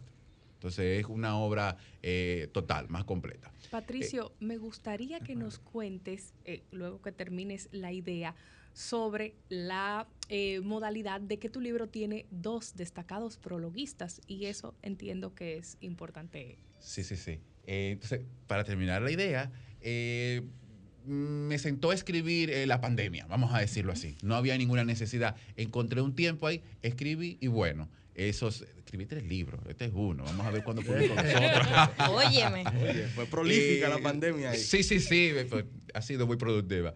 Y con respecto a lo de los dos, prologuistas, bueno, como el libro tiene esa dualidad que está lo literario, lo artístico y además está lo educativo y la parte de neuroeducación, que es una de mis especialidades, yo dije, bueno, yo quiero tener dos prologuistas uno que valore la parte artística y otro que pueda valorar la parte educativa junto a lo artístico.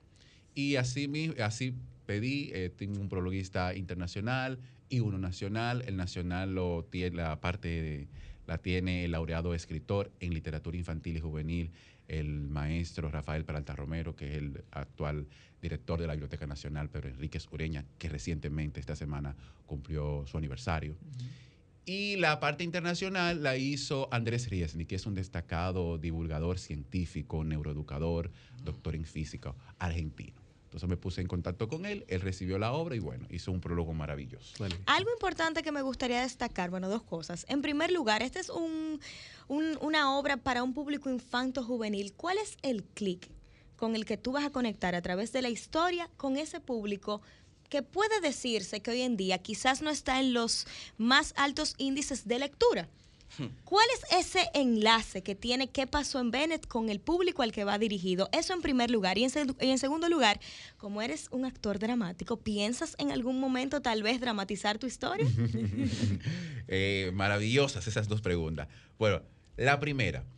Eh, sí es cierto y los índices eh, en materia educativa nos han revelado eso en el caso local. Gran deficiencia de los estudiantes de República Dominicana. Estamos hablando de primaria y secundaria, que es. lo que se enfoca el libro, primera y segunda infancia. Eh, han sido, dejan mucho que desear. Y una de las grandes deficiencias es comprensión lectora, lo que la obra se, eh, se, constituye en un aporte para atacar esa debilidad que tenemos como nación. Ahora bien, eh, la obra, mi aspiración con la obra es que viaje, que no, por eso hablábamos de temas universales y de la forma en que fue redactada. Que un niño, y está la versión en inglés ya, y estamos trabajando la versión en francés, que un niño en Francia, en Estados Unidos, en Inglaterra, inclusive en Rusia, mi, aspiración es que la obra después se pueda traducir a, diversos idiomas, pueda sentirse identificado con la obra. Entonces yo creo que ese es el, enganche que, va, que, que, nos hemos propuesto para ese público. Esa universalidad. Esa universalidad. Y eh, la segunda. insistido con ese, con ese concepto. Sí, sí, sí. Da mi trayectoria como actor también. No es lo mismo hacer una obra localista que hacer un Chekhov, un Lorca. Es así. Cuando tuve un currículum de un actor y tuve, ah, pero mira, tiene a Chekhov, tiene a, lo que tiene a puesta en escena que hiciste de Esperando a Godot. De Esperando a Godot, un premio Nobel de Literatura que la gente me decía, pero es una obra muy filosófica que dura dos horas, la gente no te lo va a aguantar. Yo dije, no me importa no me importa. Sí, cuando yo hago teatro como productor, trato de que sea el teatro que a mí eh, me llena y yo, para mí el teatro tiene un compromiso social y educativo muy fuerte. Entonces, la segunda pregunta. Si la piensas dramatizar. Ah, sí, bueno, nosotros hicimos en el acto de publicación eh, yo soy músico de formación. Entonces, ¿qué hicimos? Musicalizamos los cuentos. También. Sí, sí, sí. Ah, bueno, pero hay que... el versátil. el versátil. La versátil. La versátil y el versátil. ¿Tú crees que los amigos míos son poca cosa? Ah, no, tú bailas, cántate de patilla. Cuéntame bueno, más. Ahí nosotros hicimos, yo hice de narrador, pero tuvimos eh, el cuento con violín, cello, eh, viola, eh, trombón y piano. Bárbaro. Entonces fue un espectáculo y bueno, teníamos actores invitados también que hicieron voces de los personajes. Yo les juro que no me propuse de que lo voy a hacer ahora un musical, una obra. No, no, fue para acto de presentación. pero a la gente le gustó mucho y bueno, pues me sembró la idea de que eso pueda crecer y de que el libro completo podamos hacerlo en ese formato. Ahora estoy trabajando el audiolibro. ¿eh? Esperaremos la invitación entonces. y la pregunta más importante, Patricio, eh, ¿dónde nuestra maravillosa audiencia del Sol de los Sábados puede conseguir este libro? ¿Dónde comprarlo? ¿Cuánto cuesta? ¿A partir de cuándo estará disponible? Todo eso. El libro ya está disponible en librería Cuesta. Nosotros, eh, este país no tiene tantas librerías como. Ah, lamentablemente, sí, lamentablemente. Tesauro, que era, era, ay, ay, maravillosa. Era mi favorita. Sí, sí, Valga la cuña. Valga bueno, murió. Ya no está. una, una cuña póstuma. ¿Verdad que sí? Una cuña Ay, Dios. Pero era maravilloso. Pero sí, sí, sí.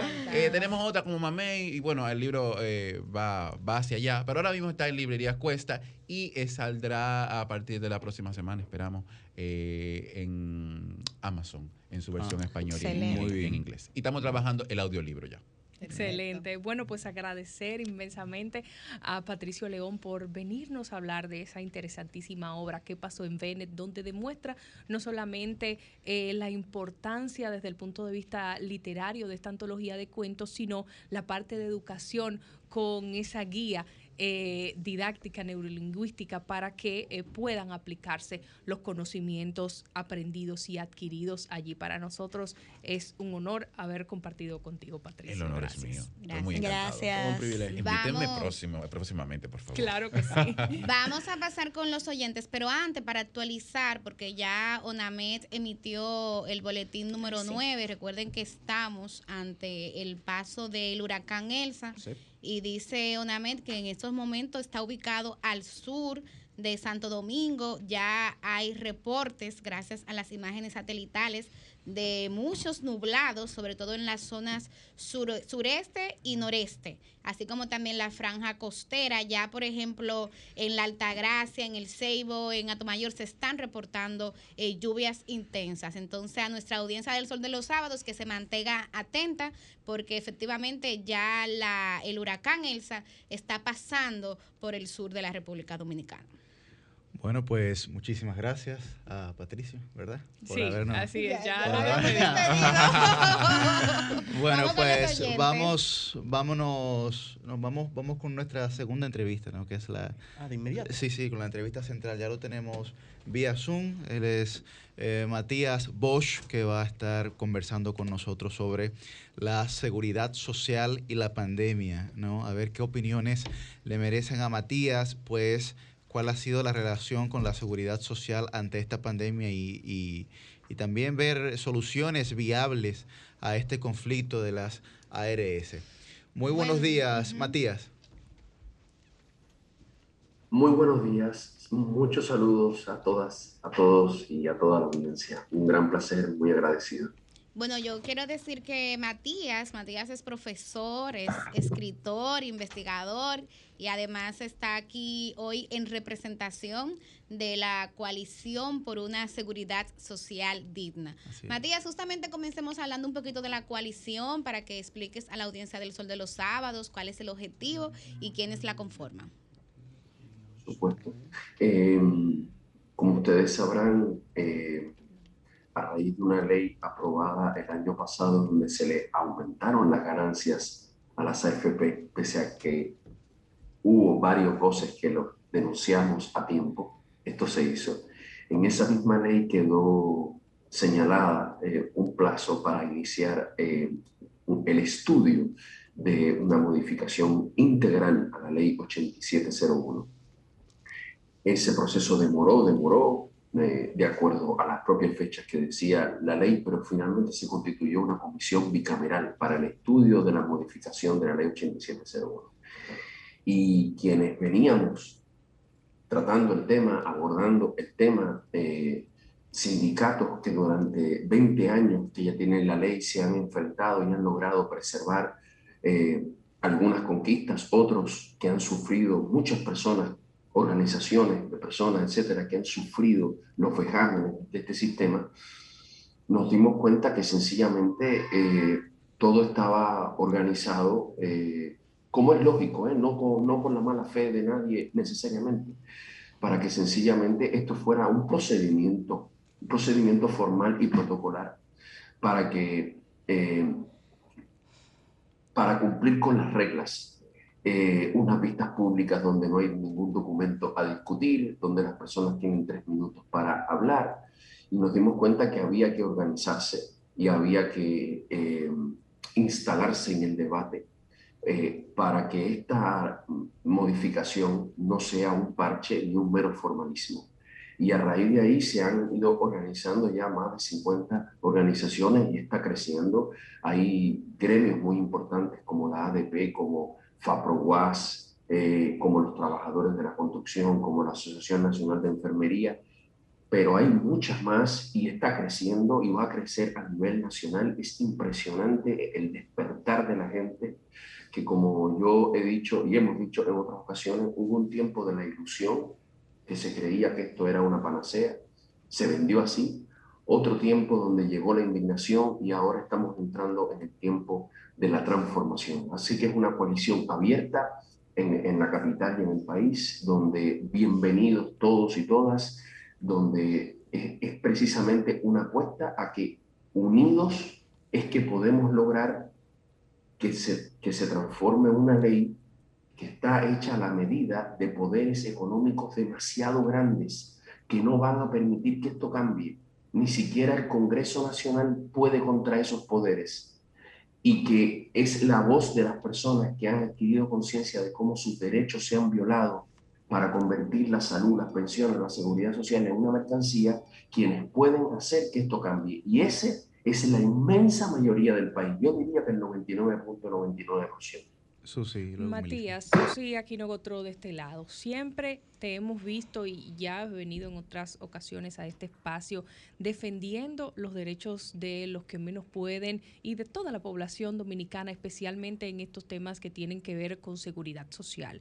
Quiero preguntarte sobre el rol del Estado que entendemos, por lo menos a nivel particular, que ha sido tímido en contrarrestar, tanto en temas de ARS como en temas de AFP y demás, la presión que ejercen los sectores privados o el sector privado en detrimento del bienestar y la salud de la gente.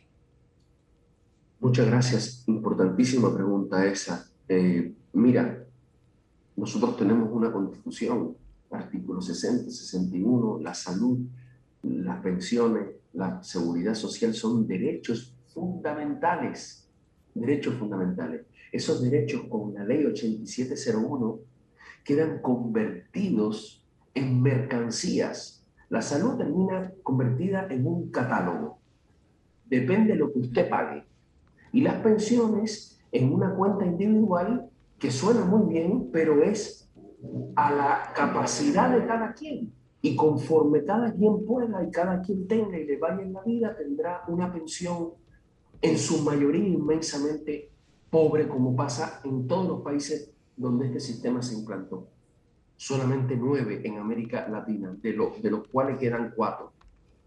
Eh, eh, esa misma ley le confiere al Estado el rol de un observador un testigo y, y de una entidad que más bien está para garantizar a ese negocio que tenga visos de legalidad.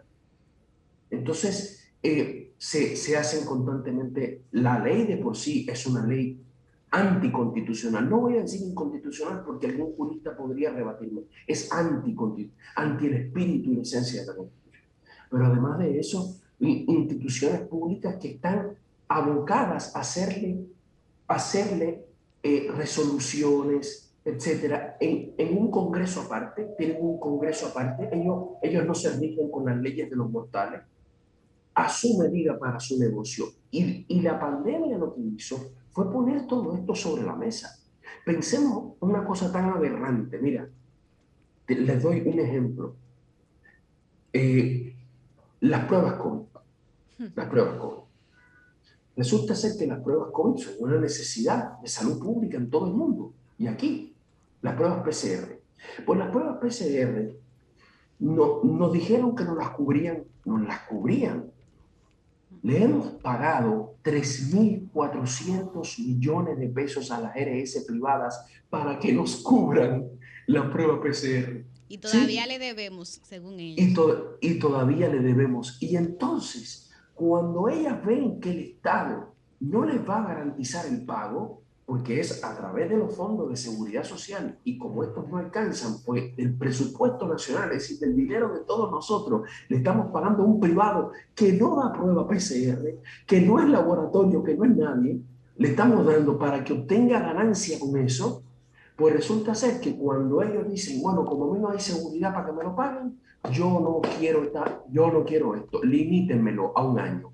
Y viene la CISARRIL y viene el Ministerio de Salud y le hacen una resolución que le quita a la gente el derecho a las pruebas PCR. Ese es el mejor ejemplo de lo que aquí está pasando. Ni hablar de cómo el Ministerio de Hacienda va al Congreso esta semana a plantear un discurso de terror basado en falacias absolutas de cosas que, que no ocurrieron en Chile ni en Perú, pero diciendo que ocurrieron, absolutamente falaces, para decir que si en este país más allá de si uno está de acuerdo o no, le dieran a la gente una parte de sus fondos de pensiones para salir de la crisis, se acaba el mundo y el país se hunde.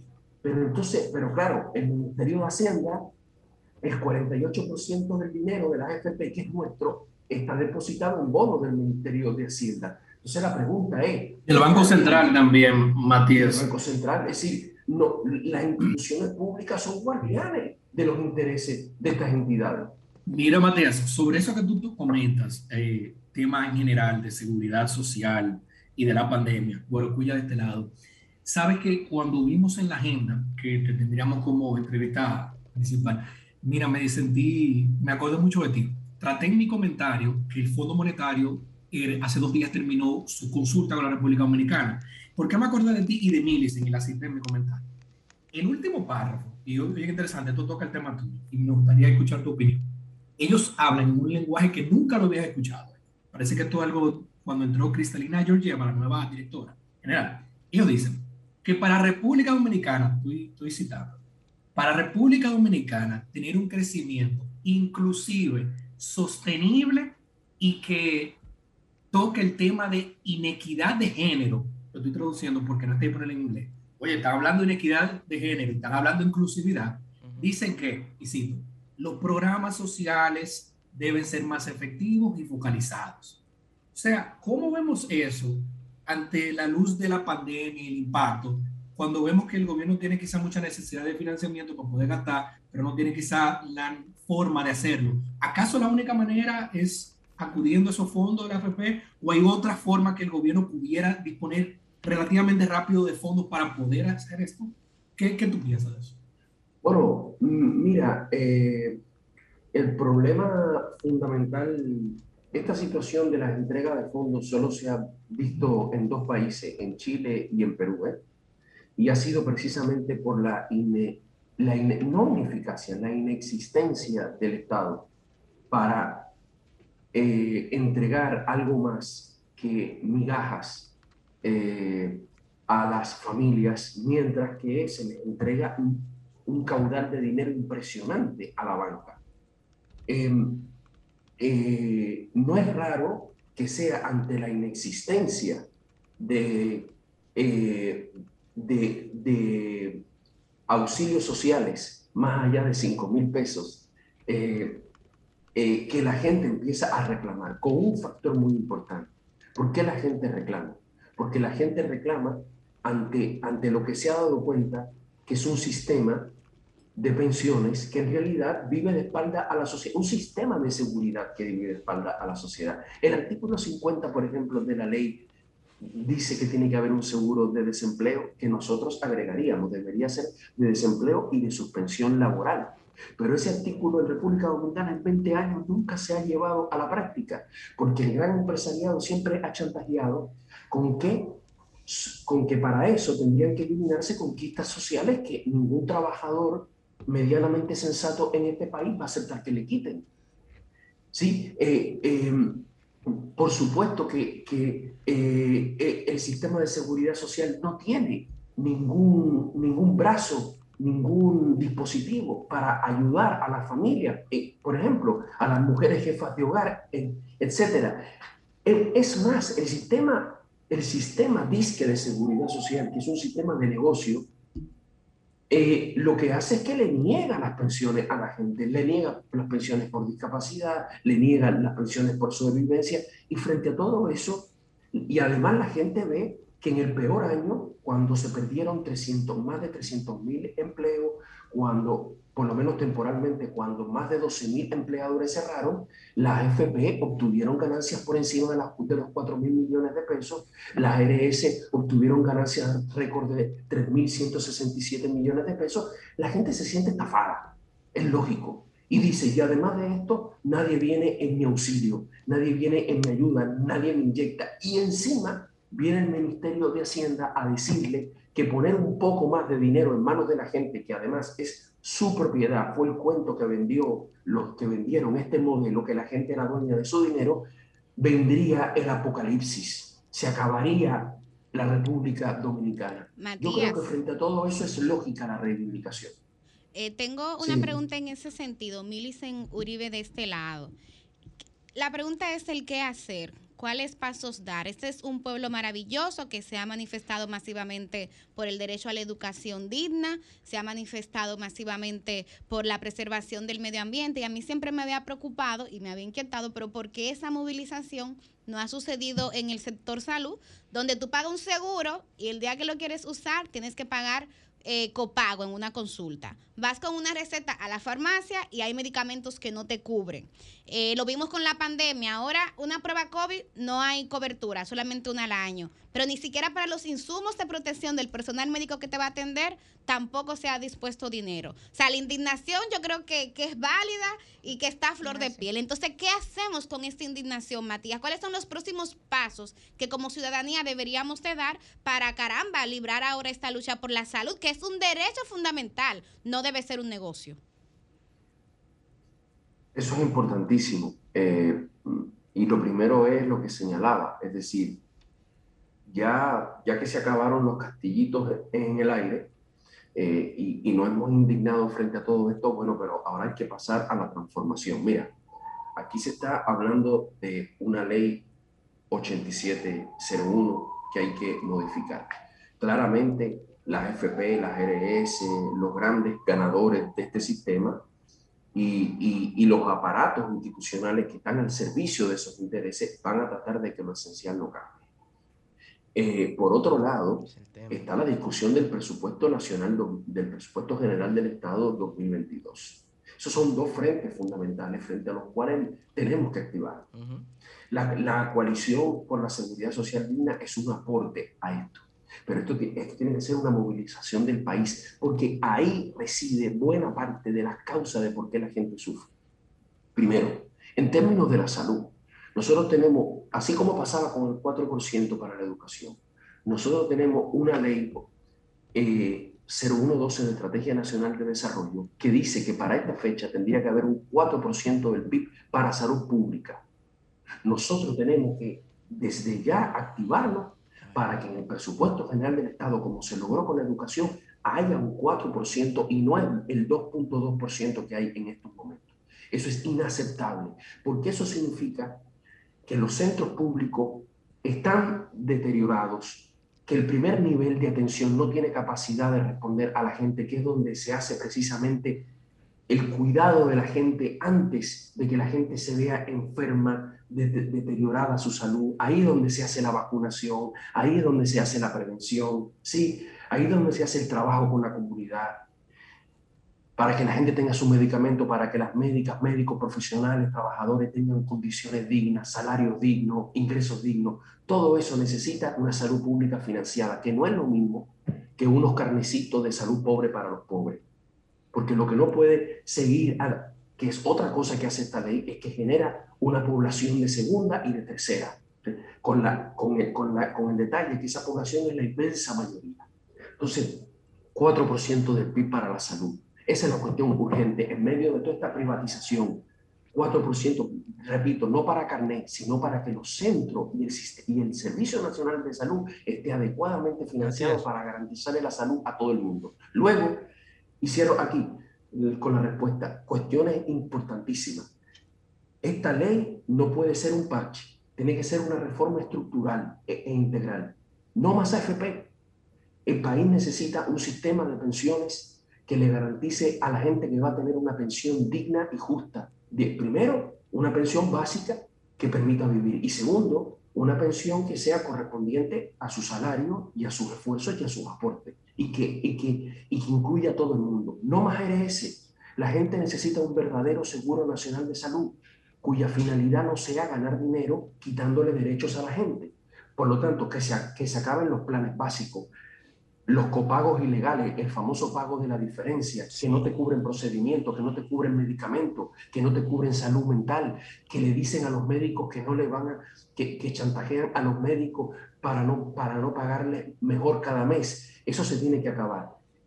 Eh, además de eso, además de eso, seguro de desempleo y seguro de suspensión laboral. Esa es una, una cuestión fundamental que hemos visto en la pandemia, cómo se necesita. Y tenemos que reformar toda esa institucionalidad que hoy está al servicio totalmente de que las AFP y la ARS ganen y ganen dinero sin pagar. Matías, eh, Ernesto Jiménez te habla, siempre un placer poder conversar contigo. Sabes que inclusive comparto muchas de tus posiciones en el tema de la AFP. Pienso que hay una trampa. En un país de bajos, de bajos salarios reales como la República Dominicana, la capitalización individual sencillamente condena a la miseria al momento del retiro de muchos trabajadores y muchas trabajadoras. Estoy totalmente de acuerdo contigo, hay que buscar ahí un sistema en donde el Estado sea garante por lo menos de una pensión mínima. Ahora, dentro de ese mismo tema hay otro elemento que tú has trabajado muy bien desde la Fundación Juan Bosch y es el tema salarios.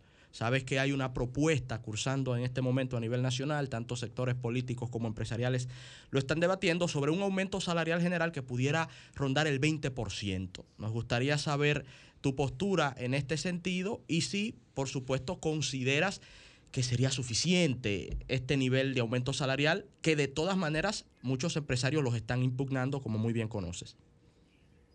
Em, eso, por supuesto, que tiene que ver con todo lo que está pasando. Es, es, es, es, absolutamente injusto.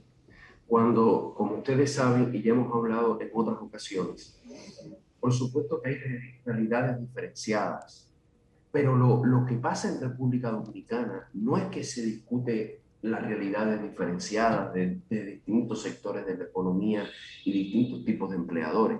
En República Dominicana el 95% de los empleadores son micro, pequeñas y medianas empresas.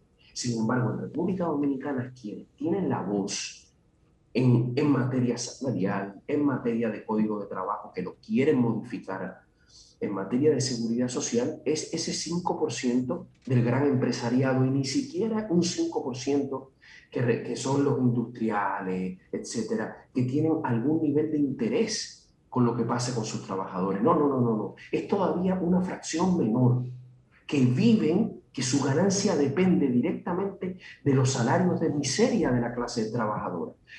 Entonces, la, entonces el, más del 95% de los, de los empleadores están representados por una fracción pequeñísima que no, le, que no le preocupa ni le interesa la situación de la clase trabajadora dominicana porque ni siquiera vive de ella, vive desde un mercado externo. A ese, a, ese más del 95% sí le tiene que convenir que la clase trabajadora, que los profesionales de este país tengan salarios decentes. El año pasado, la mitad, la mitad de, de los trabajadores y trabajadoras que cotizaban en seguridad social ganaban de 13.800 pesos para abajo. Eso no es ni siquiera la mitad de, la canasta promedio, de la canasta familiar promedio del país. Nosotros tenemos el 50% de, la, de, quienes trabajan en el país, su salario no les da para estar por encima de la línea de pobreza. Esa es la realidad de la República Dominicana. Por lo tanto, un 20% es completamente insuficiente. Hay estudios que han eh, propuesto. Nosotros en, en el pasado dijimos, solamente por el aumento de la productividad, que en el tiempo más que se ha duplicado, y solamente porque el salario real de hoy compra menos que el salario real de hace 20 años, lo justo es un aumento de más del 50%. La Fundación Ever, el economista Francisco Tavares, acaban de hacer un documento donde, donde plantean un aumento mucho mayor. Y esta es una cuestión fundamental porque mientras esto no cambie, en República Dominicana va a seguir el hambre, va a seguir la precariedad, va a seguir la inseguridad, va a seguir la gente yéndose en yola entonces no podemos hablar de, ningún desarrollo, ningún crecimiento, ni ningún bienestar en un país que condena a la mayoría a tener que conformarse con miserias mientras le plantan en la cara la construcción de edificios, la, atracción de, inversiones multimillonarias y el lujo con el que vive una minoría en este país. Bueno, pues... Que además viven, que además viven una, una parte de ese, viven de además, después de ese salario miserable, quitarle parte de ese salario supuestamente para pensión, supuestamente para, para seguridad social, supuestamente para salud, en impuestos también, y lo que le devuelven es derechos precarizados, derechos disminuidos, mercantilización, privatización, precios carísimos,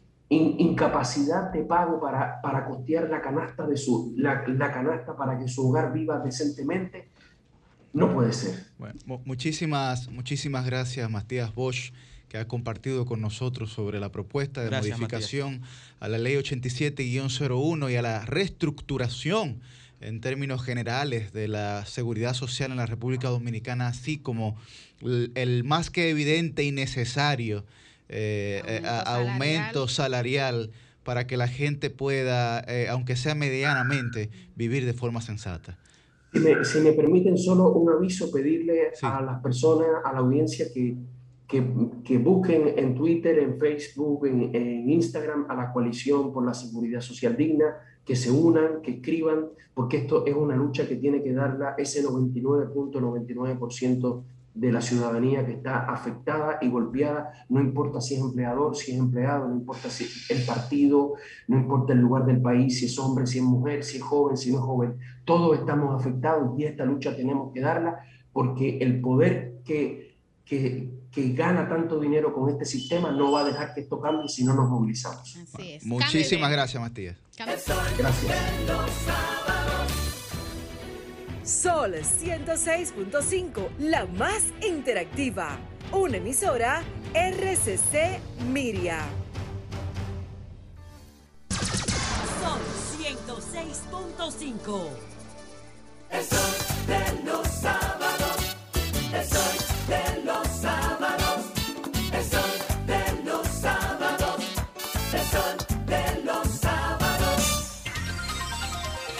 9 y 48 de la mañana, vámonos, Humberto, con los oyentes. The People. Comunícate 809-540-1065. 1-809-200-1065 desde el interior sin cargos. 1-833-610-1065 desde los Estados Unidos. Sol 106.5, la más interactiva. Buenos días, ¿su nombre y de dónde? Buenos días, aquí de Santo Domingo Norte. Adelante. Eh, yo estoy muy indignado con la situación que ha pasado en la Cámara de Diputados. Sí. Que le habla a una persona del colectivo LGBT. en lo personal tengo una relación de 10 años. Y es igualita que una relación heterosexual. Yo llevo por la mañana, tengo por un beso en el trabajo, eh, lo recojo, vivimos juntos, pagamos impuestos, adquirimos propiedades. Y no es posible que se dé una señal así desde un poder del Estado para bajarme de categoría como ciudadano, a mí, a mi pareja, simplemente porque...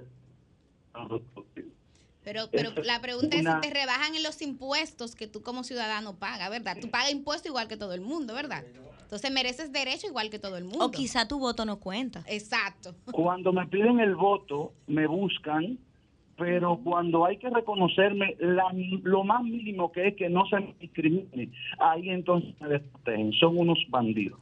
Qué barbaridad. Quien no me defiende, no voto por él. Buenos días, ¿su nombre y de dónde? Sí, Puerto Plata. Adelante, Puerto Plata. Ahora mismo estamos con un poco de lluvia por aquí. Eh, nada, eh, con relación al tema que iniciaron, que quise llamar, pero qué difícil es llamar al principio. Eh, con Ceneida y esa gente, que esa gente está en la llamada, Dios mío. Eh, decirle a Susi que honestamente, ese proceso de Jean Alain, eso se adelantó, pues. O sea, que eh, no había nada y, y, si, y, para el caso tan grave así, yo me imagino que si eso había estado activado, pues los servicios de inteligencia habían, hubieran estado detrás de él. Y se dan cuenta porque incluso él se montó en un avión y por de perfecto pues se desmonta de nuevo. O sea que, que eso no estaba programado para eso. los avatares eh, del destino, mi hermano. Falló ese avión. Sigo insistiendo que la justicia es más dependiente, que la justicia es más dependiente que nunca del Poder Ejecutivo. Así es. Eh, y muestra eso de eso es esos dos funcionarios, que no se sabe si fue de la embajada o fue del palacio que llegaron a, a, donde Miriam. Entonces, eso nunca antes se había visto, señores. Indiscutiblemente, decir que al PLD o a mi partido que no estoy de acuerdo que recurran la decisión del, Tribunal Superior Administrativo, eh, que el enemigo no está eh, en la oposición, y aunque algunos compañeros se hayan ido con el presidente Fernández, eso estaba previsto porque el presidente Fernández sacó 900 mil votos. Entonces, claro, nos sentimos molestos cuando se van, pero el enemigo es el gobierno y el PRM. Esos son los que quieren destruir el sistema de pensando amigo. a Ernesto le gustó. Le gusta esa llamada. No, me gusta la audiencia de Sol. La audiencia de Sol piensa, señores, la, la suerte tiene categoría histórica. pasa en la vida real, pasa en TNT. Cuando el hombre ya se iba, o sea, se dañó el motor. Se dañó el avión. Buenos días, ¿su nombre es de dónde? Dios mío. Buenas, Eduardo. Adelante, Eduardo. Adelante, adelante. De Villafaro. Adelante. hermano, oiga bien, a esa persona que llamó ahora, que, que, le violan su derecho, eh, ¿por qué no se mira en un espejo y se mira que es un hombre? Que él haga su, su, cosa, que lo haga, se te le respeta. Pero no te hable de derecho, que Dios hizo un hombre y una mujer.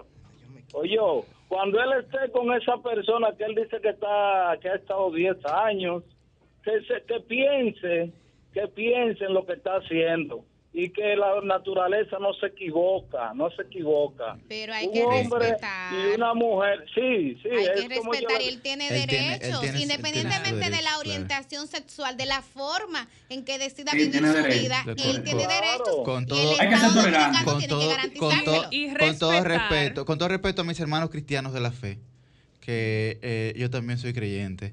La Biblia nos rige esta sociedad. Claro.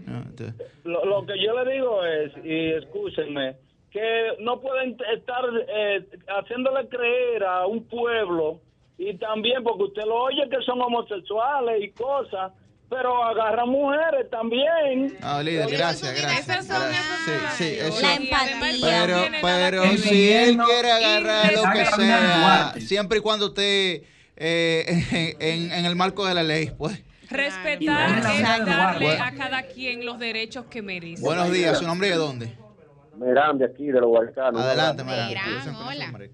Bien, bien, mira, para pedirle a los funcionarios que hoy están en el gobierno ah. que le devuelvan su chelito a los que ya han sido retirados del gobierno o apartados del Estado, porque hay que coger la palabra del señor presidente. Si usted no tiene para darle la liquidación, no lo desvincule.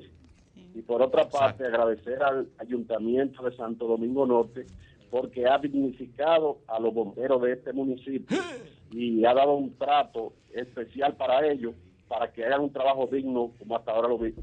Carlos, Guzmán sí parece bochista. Ahí hay alcalde. Él lo está haciendo muy Buenos días, su nombre. alcalde. Donde yo no sé si hay alcalde o alcaldesa. Eh, Liz, vuelve a tu programa. Eh, Listo, se ¿Su nombre de dónde? Última llamada. Buenos días, Yuri. Sí. ¿Aló? Sí, adelante, adelante. Eh, necesariamente al Ministerio Público habrá que eh, tecnificar el lenguaje como se hace en la, en, la aviación civil, en donde para situaciones específicas se usan palabras específicas, porque eh, el hecho de que el Ministerio Público acuse a una gente de, de lo que sea, ellos no deben transmitir a la población eso como que es un hecho ya de la cosa irrevocablemente jugada. Mm. Cuando ellos dicen que fulano de tal se robó tantos millones, no, usted lo está acusando de que te haber hecho eso.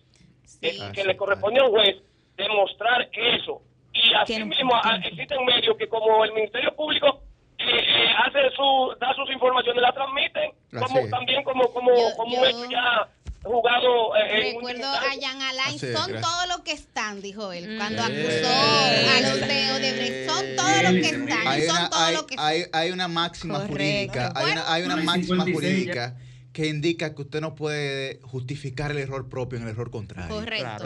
lamentablemente, lamentablemente, vamos a vivir, vamos a vivir siempre, siempre del pasado, a pesar de que aquellos lo hayan hecho mal y nosotros queremos que ahora se haga bien. Pero mientras el hacha va y viene, yo sé que yo tranquilito puedo dormir con ropa.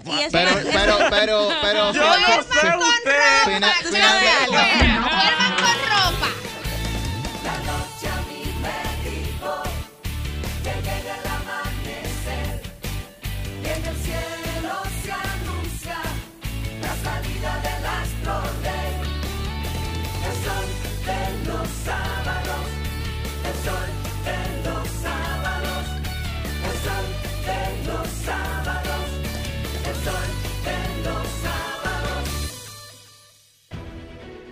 Sol 106.5, la más interactiva. Una emisora RCC Miria.